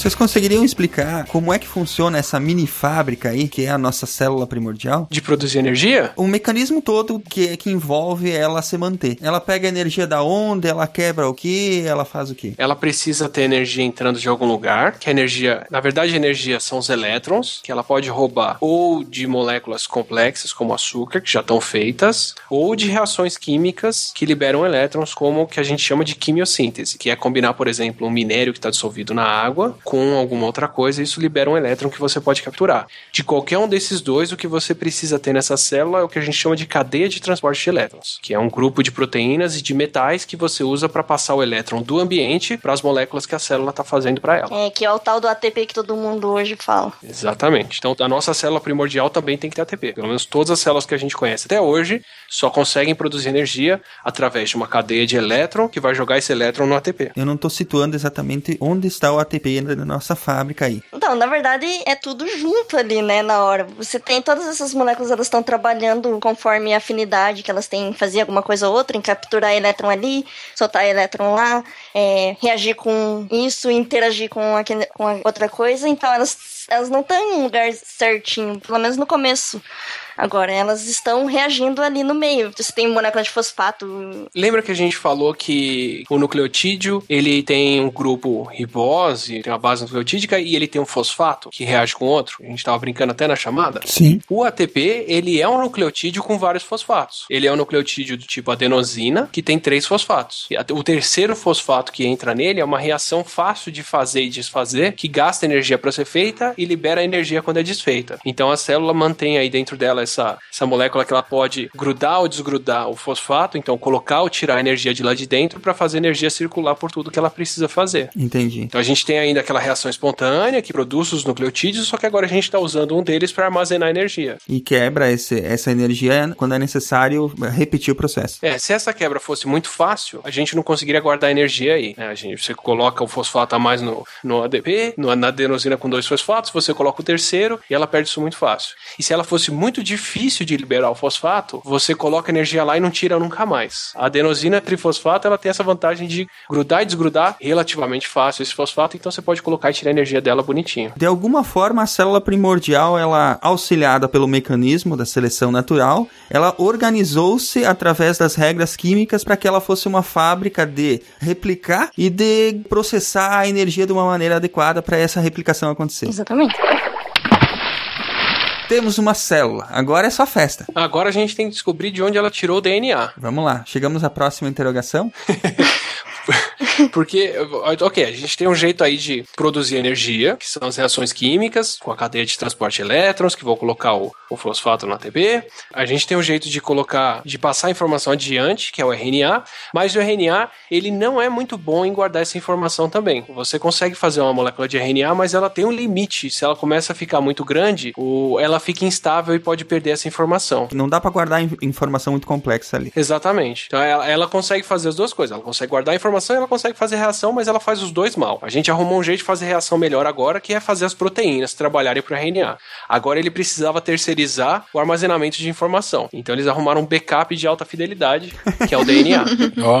É como você ter a, a, a sua empresa, né? Uhum. Você começa a empresa meio que fazendo de tudo, se desdobrando para todo lado, mas de repente você arruma alguém que faz a reação muito bem para você. O RNA arrumou a proteína. Agora ele precisava arrumar um backup da informação de tudo que ele criou ali dentro. É bem fácil de você modificar o, o RNA para formar o nucleotídeo que forma o DNA, que é, a, é o ácido desoxirribonucleico. Só que agora o, o, DNA ele forma uma molécula muito mais estável, que é a dupla fita, que ela tem uma cópia de backup nela mesma. Muito bem. Isso dá para se dizer que foi uma evolução natural do RNA pro DNA? Ou, ou tem mais coisa aí no meio? O que, que seria uma não natural? Exatamente. O RNA ele, ele se modificou a si mesmo com usando dos processos de seleção natural, etc, etc, até ele virar o DNA. Foi, foi só isso mesmo. Isso parece ter acontecido mais de uma vez, assim. Parece ser um processo espontâneo que acontece mais de uma vez, porque a gente tem mais de uma DNA polimerase, mais de uma molécula capaz de fazer DNA. E a reação de produção de DNA, até hoje, precisa ser começada por uma molécula de RNA. Quando a gente vai copiar o DNA, você precisa abrir a fita de DNA, dupla fita, e colocar um comecinho para começar a cópia da próxima fita. Esse comecinho é sempre de RNA. A nossa fábrica de fazer, de duplicar DNA é, é startada pelo RNA. A cópia de DNA e as proteínas novas. As duas precisam de RNA para serem feitas. Em que ponto agora nós estamos evoluindo a nossa célula? Se surgiu o DNA, já estamos considerando aí que existem organismos unicelulares. Isso, que tem a membrana sendo formada lá espontaneamente no começo e depois a própria célula consegue fazer a membrana dela. Mas é, a gente já pode considerar que era vida antes do surgimento do DNA? É, não vida como a gente concebe hoje, mas uma protovida lá. Se a gente, por exemplo, considerar que vida é você poder fazer reações químicas que você precisa e poder passar material genético, né? Se autorreplicar, então. Material genético parece uma, uma expressão muito nova, né? Eu, go- eu gostaria mais de falar assim, tipo, de passar pra frente o que você é. Pode ser assim? Pô, Contanto que seja com a molécula de material genético. É porque vocês gostam de falar é, é, genética, mas é, assim, é, eu gosto de pensar mais numa coisa acontecendo em sequência. Mais como se fossem originadas pelas mesmas reações químicas de sempre, as coisas acontecendo em ordem, de uma ordem natural, entendeu? E, e o próprio material genético ele se organizou porque ele tinha que se organizar assim, porque a química determinava que ele iria se organizar daquela forma. Mas assim que ele começa a se replicar, ele começa a sofrer evolução e aí a gente vê as coisas mais complexas que aparecem depois. Tudo determinado por causa exatamente da inferência da própria seleção natural, né? Pra usar os termos da estrela, tudo surgindo espontaneamente. Porque pode, né? Agora, a gente tem aí então uma protocélula com membrana, com DNA, com RNA, com proteína que ainda está fazendo reação química para produzir energia, que é o que a gente chama de quimiossíntese. Provavelmente reagindo com metano que está borbulhando dessas dos vulcões submarinos ou degradando minérios de magnésio, de, de ferro ou de qualquer coisa que também está saindo desses vulcões, que era mais ou menos o que você tinha disponível no, no, no oceano nesse tempo. Então você tinha organismos que talvez degradassem moléculas orgânicas que já estavam formadas aí e organismos que produziam as próprias moléculas orgânicas usando o que estava o que estava borbulhando do fundo do mar. E coincidindo com isso, olha que legal, quando a gente faz a árvore da vida hoje em dia, os organismos mais basais, eles são metanogênicos. Eles são os organismos que vivem em vulcões submarinos, ainda hoje. Há uma certa controvérsia nessa questão de organismo mais basal. Vai fundo, Piru. não sei. Não, é porque assim, se você for ver, a gente não tem exatamente uma sequência muito boa logo lá no começo da vida, das primeiras cladogênese, digamos assim. A primeira cladogênese que a gente tem é a que divide basicamente os três domínios grandes, né? Arqueia, eubactéria e eucária. Eucária, no caso, eucária ela vem depois de eubactéria, porque provavelmente é uma fusão, né? É, aquela questão da simbiose que a gente tem com as mitocôndrias, os cloroplastos e tal. Então, a, cladisticamente falando, eubactéria e arqueobactéria são tão antigas, uma é tão antiga quanto a outra. Né? Então você não pode dizer que uma veio da outra ou a outra veio de Mas uma. a base das duas são as extremófilas e, e até então a gente tem eles tirando energia de reações químicas só, né? Aí você deve ter os primeiros organismos que começam a tirar energia de um outro tipo de reação, que é a fotossíntese. Que olha que legal, você tem esse monte de coisa para roubar elétron, como é, os minérios, o metano, isso tudo está borbulhando, mas isso é, é um tipo de recurso que é um pouco limitado. As bactérias fotossintetizantes, o que elas descobriram foi um jeito de conseguir usar a energia do sol para roubar elétron de uma outra molécula, que vocês vão descobrir que é um pouquinho mais comum, que é a água. Olha só, o que que tinha bastante quando a Terra estava se formando? Os oceanos, né, meu amigo? se formando não, na verdade, depois que se formou, esfriou, né? Mas Depois tudo que bem. deu mais uma, deu uma amenizada no inferno que era, né? Agora a gente já tá falando de um bilhão de anos depois que a Terra já estava formada. Passou um pouquinho de tempo, tipo uns 3,5 bilhões de anos. Três- É, 3,5 bilhões de anos atrás. É, Já, já, já, já era uma terra mais, mais, mais madura, né? mais, mais vivida. E.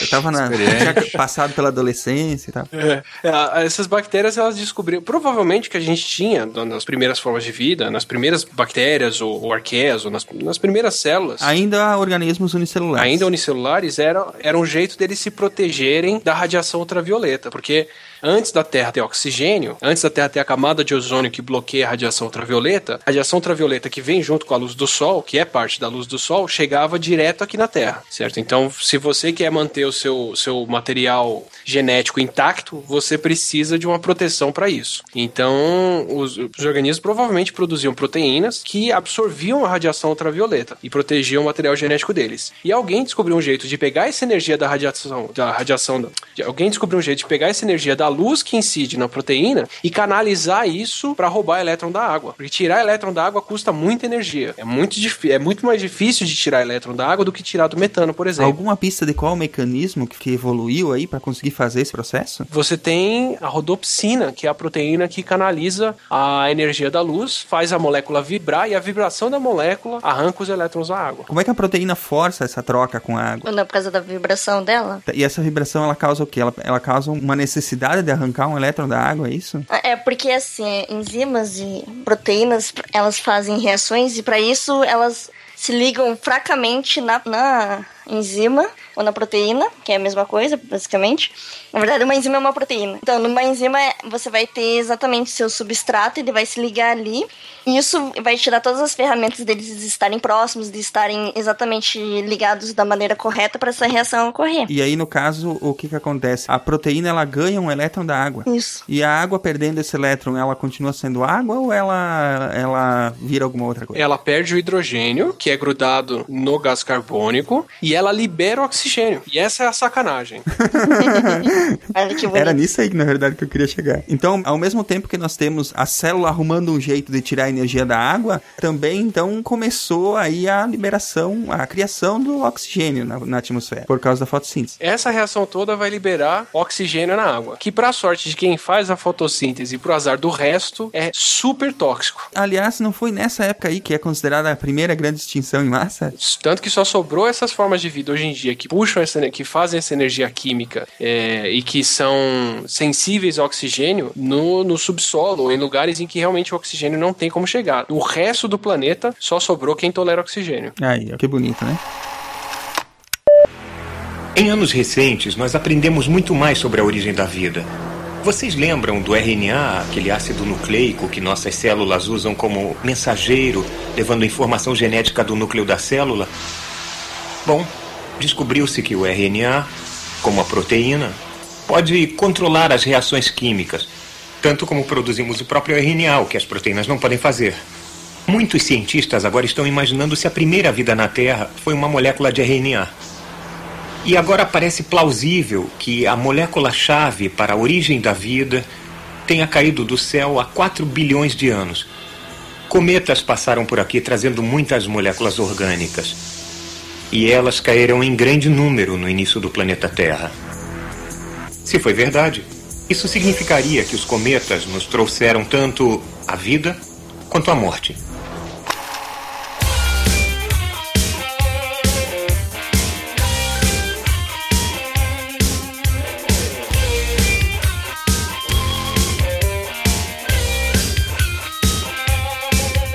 Então, o oxigênio liberado, ele foi sem querer, né? Na verdade, as células só queriam pegar energia para ela. E por acaso liberava o oxigênio e consumiu gás carbônico. E isso foi trocando aos poucos, claro, isso não acontece do dia pra noite, a atmosfera da Terra que virou oxigênio, que é altamente tóxica para as outras formas de vidas que tinham ali. Ah, elas foram naquela do sem querer querendo e mudaram o planeta todo.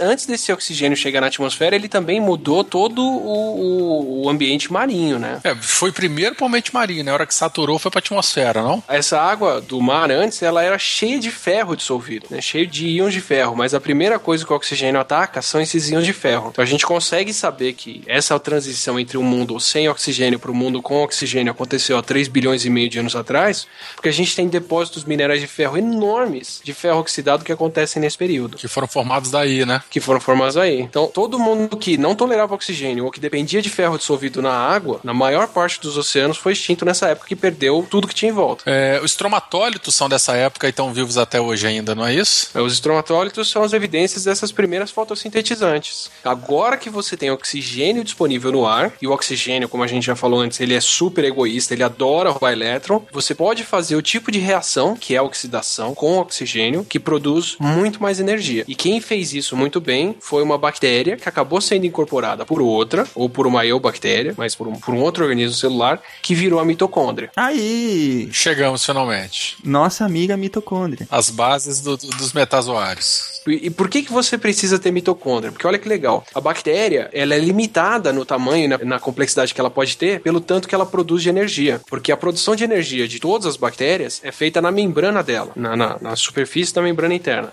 Então, quanto maior a bactéria é, mais membrana ela tem para fazer energia, mas muito mais rápido do que a área de membrana que ela tem é o volume da, da célula. Então, a bactéria é muito grande ela não funciona, porque ela tem uma superfície pequena demais pro tanto de miolo que ela tem. Ela não é tão eficiente né? Daí a, necessidade, ou enfim, o surgimento da mitocôndria conseguiu otimizar aí a, a, a produção de energia para essas bactérias. É, exatamente. A bactéria, se ela aumenta em, em, volume, o volume cresce mais rápido do que a área. Em compensação, se você tem uma bactéria dentro de você para produzir energia, que é a mitocôndria, e você precisa de mais energia, você só aumenta o número de bactérias. Isso. E elas já têm a própria superfície superfície delas lá. Então, as primeiras células com mitocôndria começaram a fazer energia suficiente para desenvolver um estilo de vida totalmente diferente, que é o estilo de vida, por exemplo, predador. Então, agora você consegue ter as primeiras células que atacavam outras células. E como é que é um jeito de uma célula se defender para não ser engolida por outra? Aumentando de tamanho? Aumentando de tamanho ou se juntando com as amigas. Ah,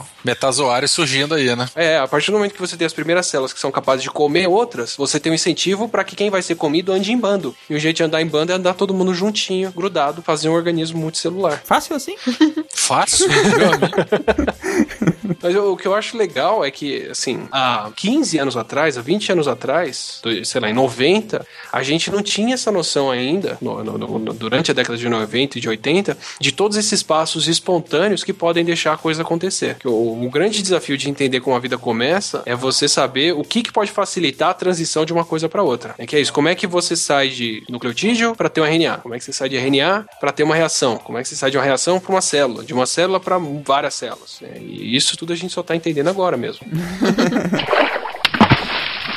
E aí começamos a ter, então, no caso, os. É, ainda não eram organismos multicelulares, era mais uma. Vamos, vamos formar um bandinho aqui, porque senão vão comer a gente. É, todo mundo vivendo junto ali, um do ladinho do outro. E o passo natural a partir daqui é o quê? Esses bandos de células começarem a se especializar? Eu não lembro se, se o fato das células viverem juntas e formarem um organismo aconteceu mais de uma vez, a multicelularidade. Mas com certeza. Os caras tinham descoberto numa. numa eu acho que na Lagoa Rodrigo de Freitas, eu não me lembro agora, numa lagoa no Rio de Janeiro, que é super limpinha, que eles descobriram uma, um composto, é, na verdade é um, um, indivíduo multicelular de bactérias. Eu achei isso muito legal. É, e elas as, é, respondem a estímulos magnéticos. Então, essa, esse indivíduo, se você arranca uma bactéria desse bolo de 30, 40 bactérias, as outras morrem. Então tem alguma coisa lá que está gerando até, digamos assim, uma, um comportamento multicelular efetivo, sabe? Porque não é só a, a, bactéria que você tirou que morre. Tipo, todas elas morrem. Elas têm que estar sempre isolando o ambiente interno delas do ambiente externo. Então alguma coisa acontece lá dentro que impede o contato com o meio externo. Isso daí é, é uma maneira muito primitiva, digamos assim, primordial de multicelularidade.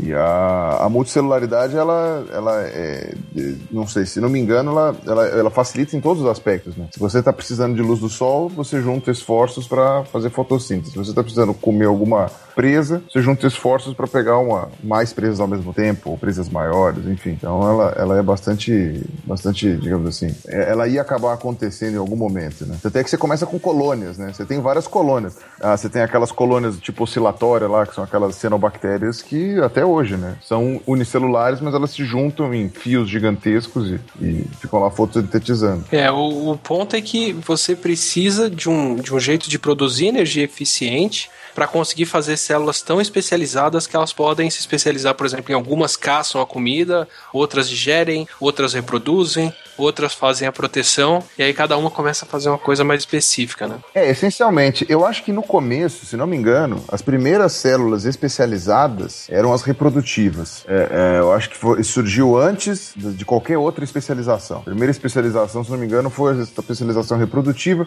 porque na verdade é o principal, né? Porque se você for ver, um, uma colônia de células, ela não tem como realizar mais é, troca, troca horizontal de genes com uma outra colônia, por exemplo. Organismos malandrinhos. É, ela só consegue realizar entre as células que já formam a própria colônia. E, aquilo, e elas geralmente são clones, né? Então você não tem variabilidade genética nenhuma. Para você ter variabilidade genética, você tem que parear com outra célula de outra colônia. Só que você não consegue mais parear 60, 80, 100 células do jeito que tá, né? Não dá para você parear. E aí uma célula da colônia vai deixar de ser igual às outras, enfim, vai ficar aquela coisa. Então o mais óbvio era você fazer uma célula que ia se desprender da colônia, e essa célula ia se desprender da colônia e ia se juntar com a outra célula desprendida de outra colônia, ia formar um, um indivíduo com uma, ia fazer os seus, a sua mistura gênica, e aí aquilo lá ia formar uma terceira colônia. Então é o princípio reprodutivo, na verdade, de especialização. Como é que a gente evolui esse raciocínio? Porque agora nós estamos praticamente no início dos, dos organismos multicelulares, né?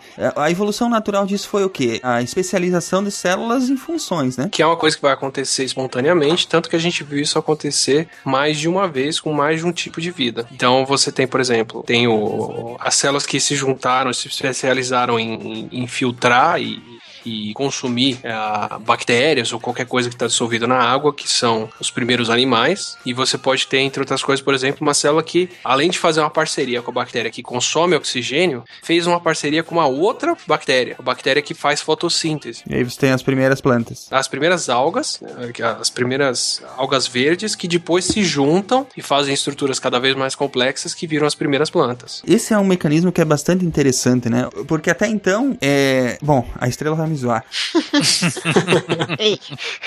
Porque até então era a química que mandava as coisas irem acontecendo, né? E agora me parece que tem uma coisa mais mais dinâmica acontecendo, fazendo com que as, as células eh, se ajudem, por assim dizer, né? É, se você for, for tomar a ideia do, do, de um livro que eu estava lendo até pouco tempo atrás, foram as mitocôndrias que deram essa dinâmica, porque agora você tem energia para fazer com processos novos, assim. Se juntar, fazer uma célula que vai nadar até outra para fazer reprodução, que vai, produzir, vai ter energia suficiente para produzir moléculas enormes, como as plantas conseguem fazer os, a celulose e as outras moléculas que elas têm para se proteger. Você consegue ter células gigantes, que nem as amebas, que vão caçar outras. Quer dizer, explode um novo jeito de de viver, que é o jeito do, do, dos organismos celulares com núcleo. E tudo isso aí foi disparado exatamente, principalmente por causa do oxigênio, né? Uma, uma coisa nova que estava acontecendo no ambiente que é, fez com que as células passassem a se comportar de maneira diferente, né? E aí, com a multicelularidade, você começa a ter o que o Pirula falou, que é a capacidade de especialização. A gente tem uma que se reproduz, uma que divide, uma que protege e por aí vai. Avançam uns 500 milhões de anos e começamos a ter bichos. Primeiras formas de vida complexa começa lá com 700 milhões, em que momento nós poderíamos dizer que estamos na história agora? agora a gente está aí entre 3 e 3 bilhões e meio de anos atrás, quando começam a aparecer as primeiras células que andam em conjunto, e pelo visto isso aconteceu mais de 40 vezes. Eu falei que tinha sido muitas vezes. Andar em conjunto aconteceu uma caralhada de vezes. Na verdade, você tem praticamente todos os grupos unicelulares, você tem pelo menos um, uma espécie ou um, um tipo de, de população que anda em grupo. Praticamente todos eles. O que você não pode é chamar, categorizar todos eles como organismos. Às vezes são apenas colônias, né? Como eu falei. Uhum. Não tem nenhum tipo de organização, eles só andam juntinhos para facilitar aí a aquisição de comida, proteção tal. Bom, então nós vamos deixar o, o, a nossa caminhada rumo aos, à vida como nós conhecemos atualmente exatamente aí, em células andando em grupo formando colônias. Ainda não estamos falando de organismos. E, e aí eu posso voltar, porque eu tinha falado lá no começo, explicar onde os vírus se encaixam nesse negócio. Porque olha que legal, a gente fala de vírus como como se fosse tudo uma coisa só. Mas os vírus, eles, eles têm todo tipo de sistema de reprodução que você possa pensar. Tem vírus que o material genético dele é DNA, tem vírus que o material genético dele é RNA, tem vírus que o material genético é DNA de dupla fita, de fita simples, RNA de dupla fita, de fita simples, RNA que passa por DNA, RNA que passa por DNA, que passa por RNA, tem de tudo. Então, o, o, o cenário que faz mais sentido hoje em dia é imaginar que diferentes vírus vieram de diferentes etapas da vida. Então, por exemplo, os vírus de RNA RNA podem ainda ser restantes daquele mundo de RNA que a gente teve lá no começo. Outros vírus a gente pode ter o que a gente chama de elemento genético é, folgado. Um pedaço de genoma que descobriu um jeito de pular para outros genomas. Então você já tinha o DNA, já tinha as formas de vida, já tinha os organismos celulares com núcleo para ter bastante DNA guardado lá dentro e um pedaço desse DNA consegue fugir. E tem outros que, como Birula falou, parecem ser organismos que eram celulares, que eram organismos grandes e que foram se especializando em parasitar outros e foram perdendo DNA e ficando cada vez menores. Então eles parecem ter passado por cada ponto desses da, da, da história da vida e convergido para esse mecanismo parasita deles de invadir as células e replicar dentro delas. O que você quer dizer que a gente vai acabar mesmo na mão dos vírus, né? a gente tem que fazer um esforço muito grande para dizer que eles não são vivos, porque com certeza a vida já gerou muito vírus por aí. Então ficamos por aqui, assentados sobre uma história gigantesca de desenvolvimento da, da vida através de mecanismos naturais, uh, obedecendo às leis da física e da química. Muito conveniente, muito bonito. Mais a química do que a física, né? Porque afinal a química é importante. Respeito. Nos vemos nas esponjas? Nos vemos nas esponjas.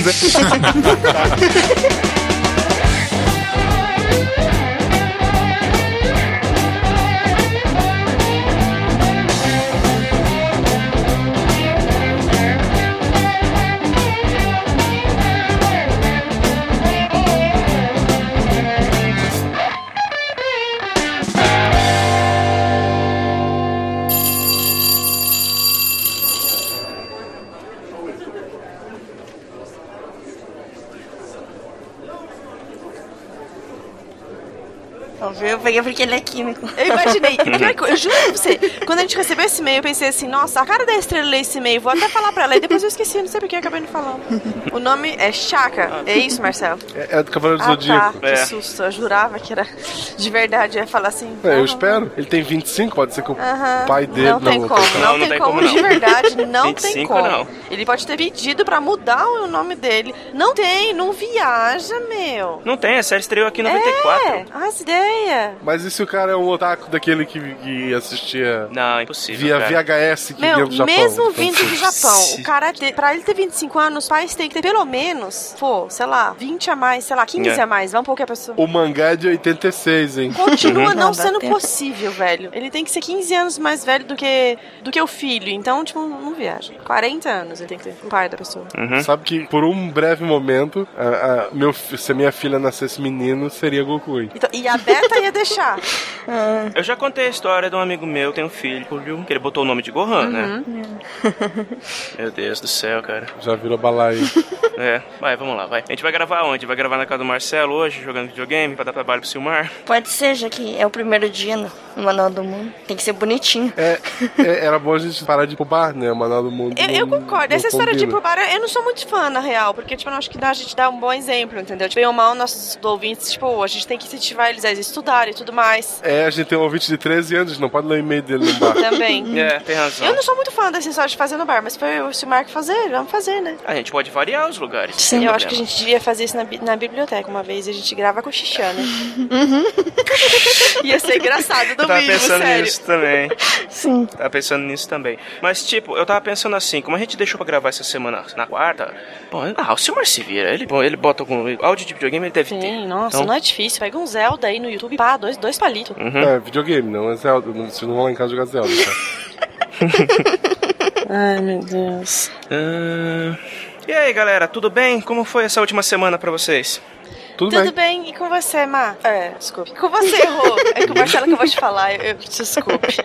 Deu um nó aqui, meu.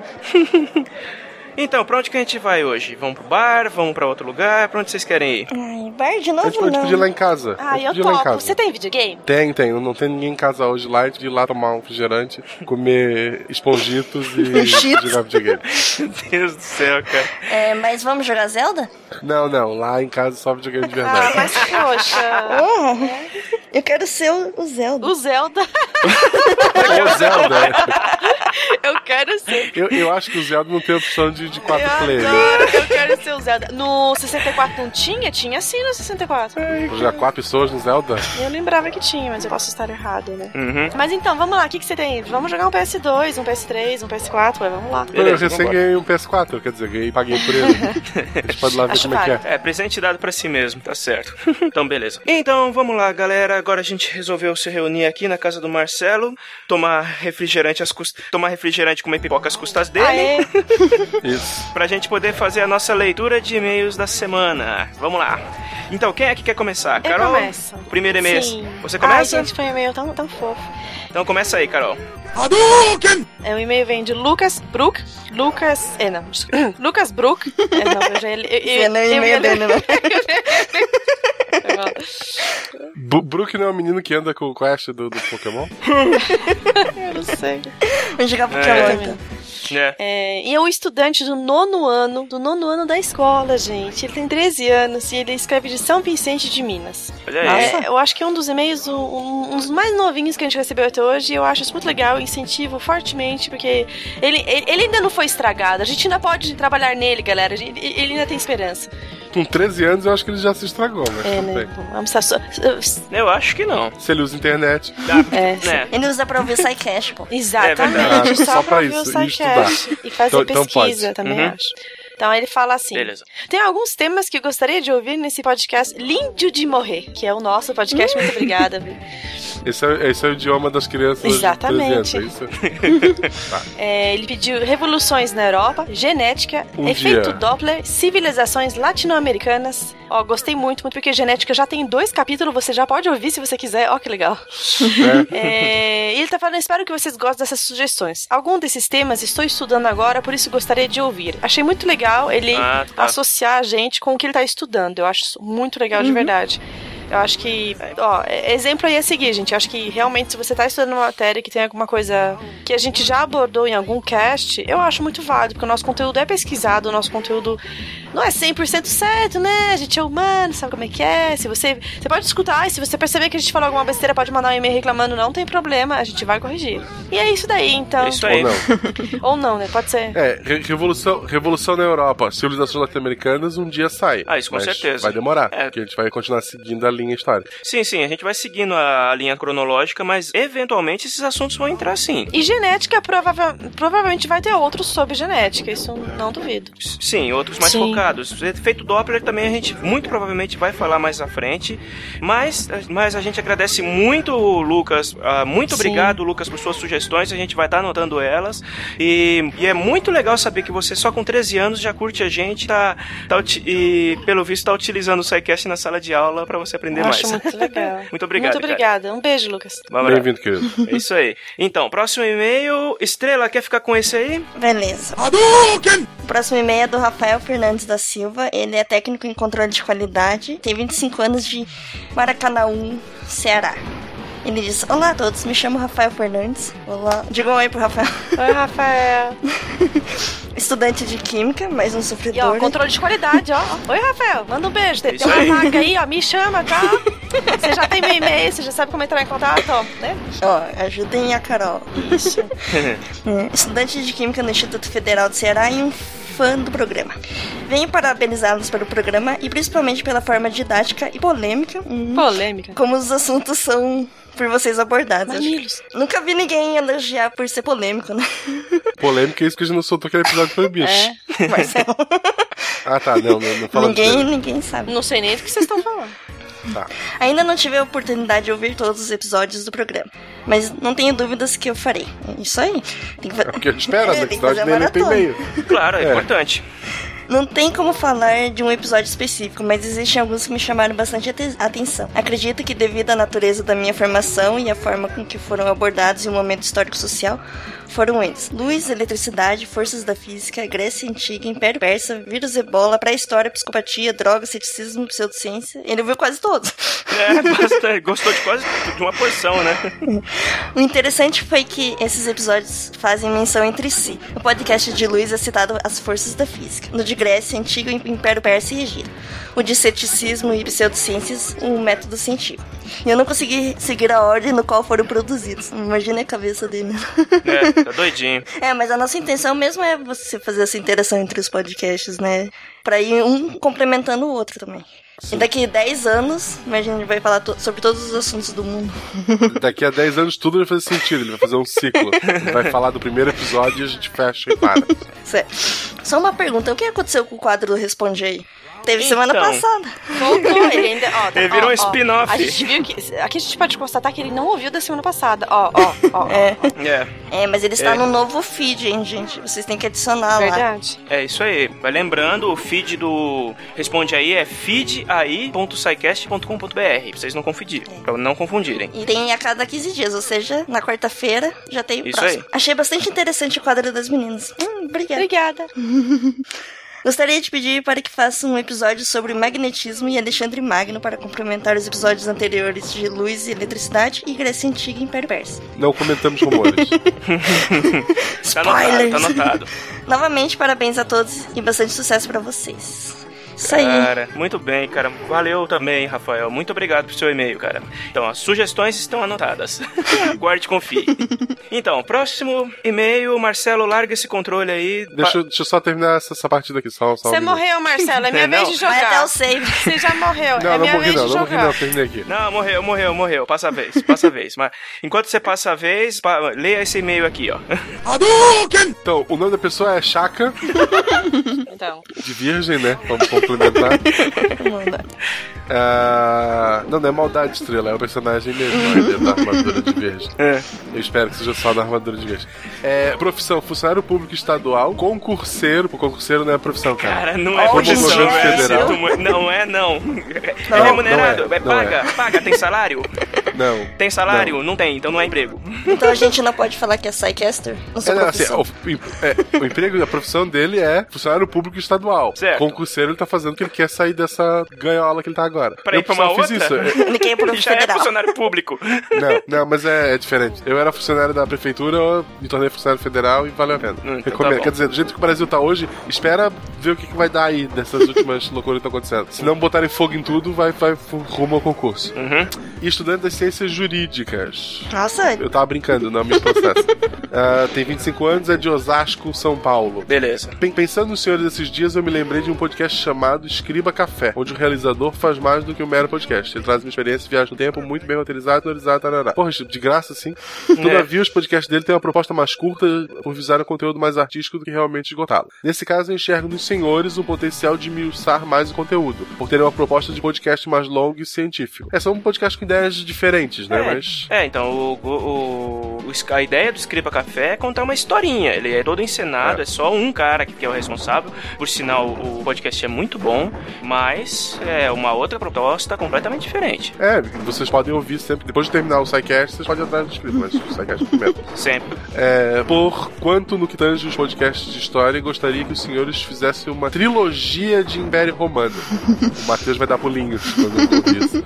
Pois entendo que não é possível falar do Império Romano em uma única edição. Quiçá duas. Talvez sejam melhor quatro ou cinco. Caramba. Uma só sobre o Império Gaulês, né? E a poção mágica. É. Uma dupla de podcast Revolução Francesa. O Matheus odeia a França, eu acho difícil Eu fazer faço, dois eu topo, eu faço sim, eu quero, me deixa eu, eu quero. Tu é, tu é belga, Mas eu é estudei a vida francês. inteira em sistema francês, eu conheço a história de. Meu, de todos quanto é sentido você pode imaginar. Na, na Bélgica se estuda a Revolução No Francesa. liceu a França? francês se estuda a Revolução da Francesa até não poder mais. Cara, a Bélgica não era um território inventado ah, única e exclusivamente para que a Inglaterra e a Alemanha resolvessem suas diferenças? A, a- Bélgica não é tipo Acre da Europa? Não comentamos boatos. e aguardo também podcasts biológicos. Isso deve ser um podcast que tu pega um bichinho pra ouvir. onde vocês poderiam pegar como Não, objetos biográficos, Marcelo! Ah, eu li errado. Ah, é verdade. Putz, Você leu? Eu fiquei olhando O cara pra é palavra jurista dele. ué. Ah, eu tô, tô bem gribado em, em minha defesa e são. Ah, tá, a gente que entendeu errado, né? Isso. É, todos vocês erraram, eu tô certo. E no aguardo também podcasts biográficos, onde vocês poderiam pegar como objeto grandes cientistas e ou músicos. Músico eu acho difícil, pois a música também é uma ciência. É sim, tá, Marcelo? Tem, tem. A, a ver. ele, a parte da música a gente vai abordar mais com relação, acho que à matemática, assim, aguarde. É, mais provável que a gente com música com matemática, então. É, só a música em si teve o teu do Luiz Gonzaga. E era férias. No mais fica a minha admiração pelo conteúdo produzido. E observo que serei um patrão dos senhores em breve. Pois, conseguinte, poder... ah, conseguinte poderei opinar mais ainda. Risos, risos, risos. Ah, ele, ele tá esperando sair o Patreon, né? É, pra poder mandar na gente ver se pode uma coisa dessa. Vai vendo. É, eu vi no meu contrato se é possível. Risos, mas... risonhos. E como todo estudante de direito, pilantra, ele que escreveu isso, é honrado que sou, só vou virar patrão se vocês lerem meu e-mail no ar. Brinques, mês que vem eu já viro. Pô, eu tô lendo à toa. É. Um. Observação 1. Um. Estrela S2. Oh. Tem um jeito meigo e tímido de falar, muito fofa. Quero monólogos dela semanais falando de coisas de química. Só pra ouvir sua fofurice, meu Deus, cara. Ai, ai, ai, cara. Meu Deus, Ai. ela tá solteira, hein? É. Guaxinim, por isso que eu escolhi essa pra você bem. Você é impagável, mas na verdade tem um preço também, né? Impagável não. É. Muito melhor do que aquele gordinho que fica do lado do Danilo Gentili. Não faço ideia de quem seja, mas Nem eu, cara. Isso aí eu também não faço E ideia. entra pra fazer algumas piadas. Você deveria ganhar mais do que aquele cara ganha pelo seu show à parte. Continue por aí, você tem um futuro. Não sei se aqui vai É. ter futuro, né? É, mas aqui eu já passei num concurso do governo federal, eu tô de boa. Ele é concurseiro, eu sei que eu tenho futuro.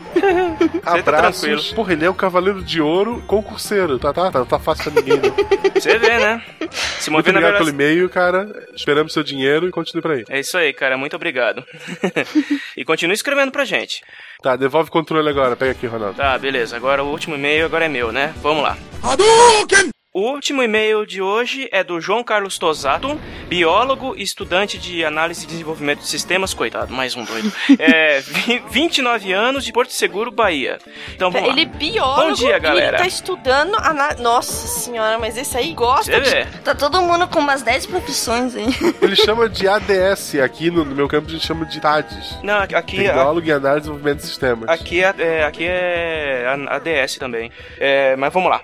É, bom dia, galera. Mas, na verdade, bom dia, boa tarde, boa noite, qualquer horário. Atualmente trabalho como coordenador de tecnologia em uma escola particular de minha cidade. Uma de minhas responsabilidades é trazer a tecnologia para a já cansada e praticamente obsoleta pedagogia. Não trabalha Trocar o mi- mimeógrafo pra máquina de xerox? Tipo aí, né?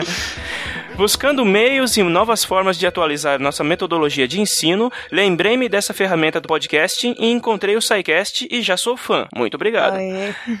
Estou no início dos trabalhos com nossos alunos e professores, desenvolvo esse projeto como meio de trazer a realidade da interdisciplina... Da interdisciplina... Eu só pego... Eita, palavra difícil, impressionante. Nossa senhora. A realidade da interdisciplinaridade Aê! para nosso contexto de uma maneira que seja mais atrativa a todos. De uma maneira que seja mais atrativa a todos.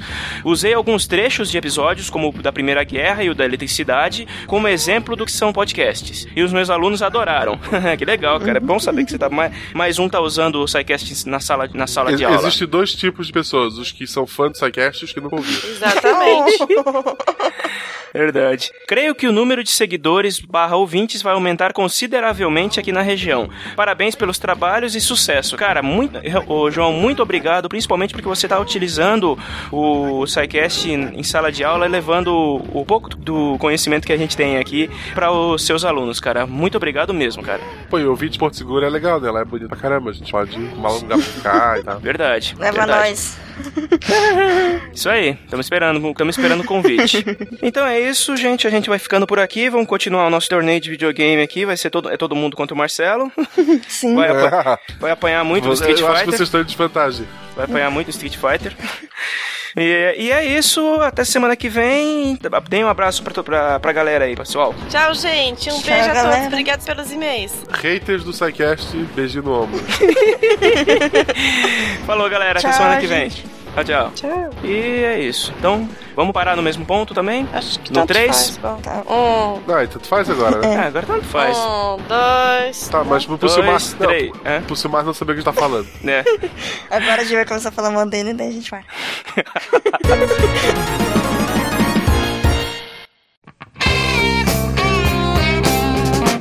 SciCast, porque a ciência tem que ser divertida.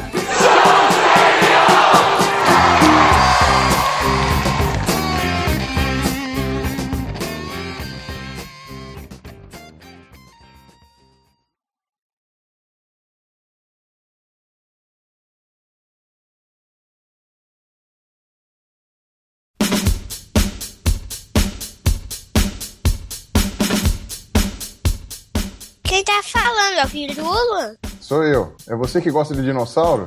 Sim, eu queria saber qual foi o primeiro dinossauro a nascer. A gente, todo mundo quer saber essa resposta.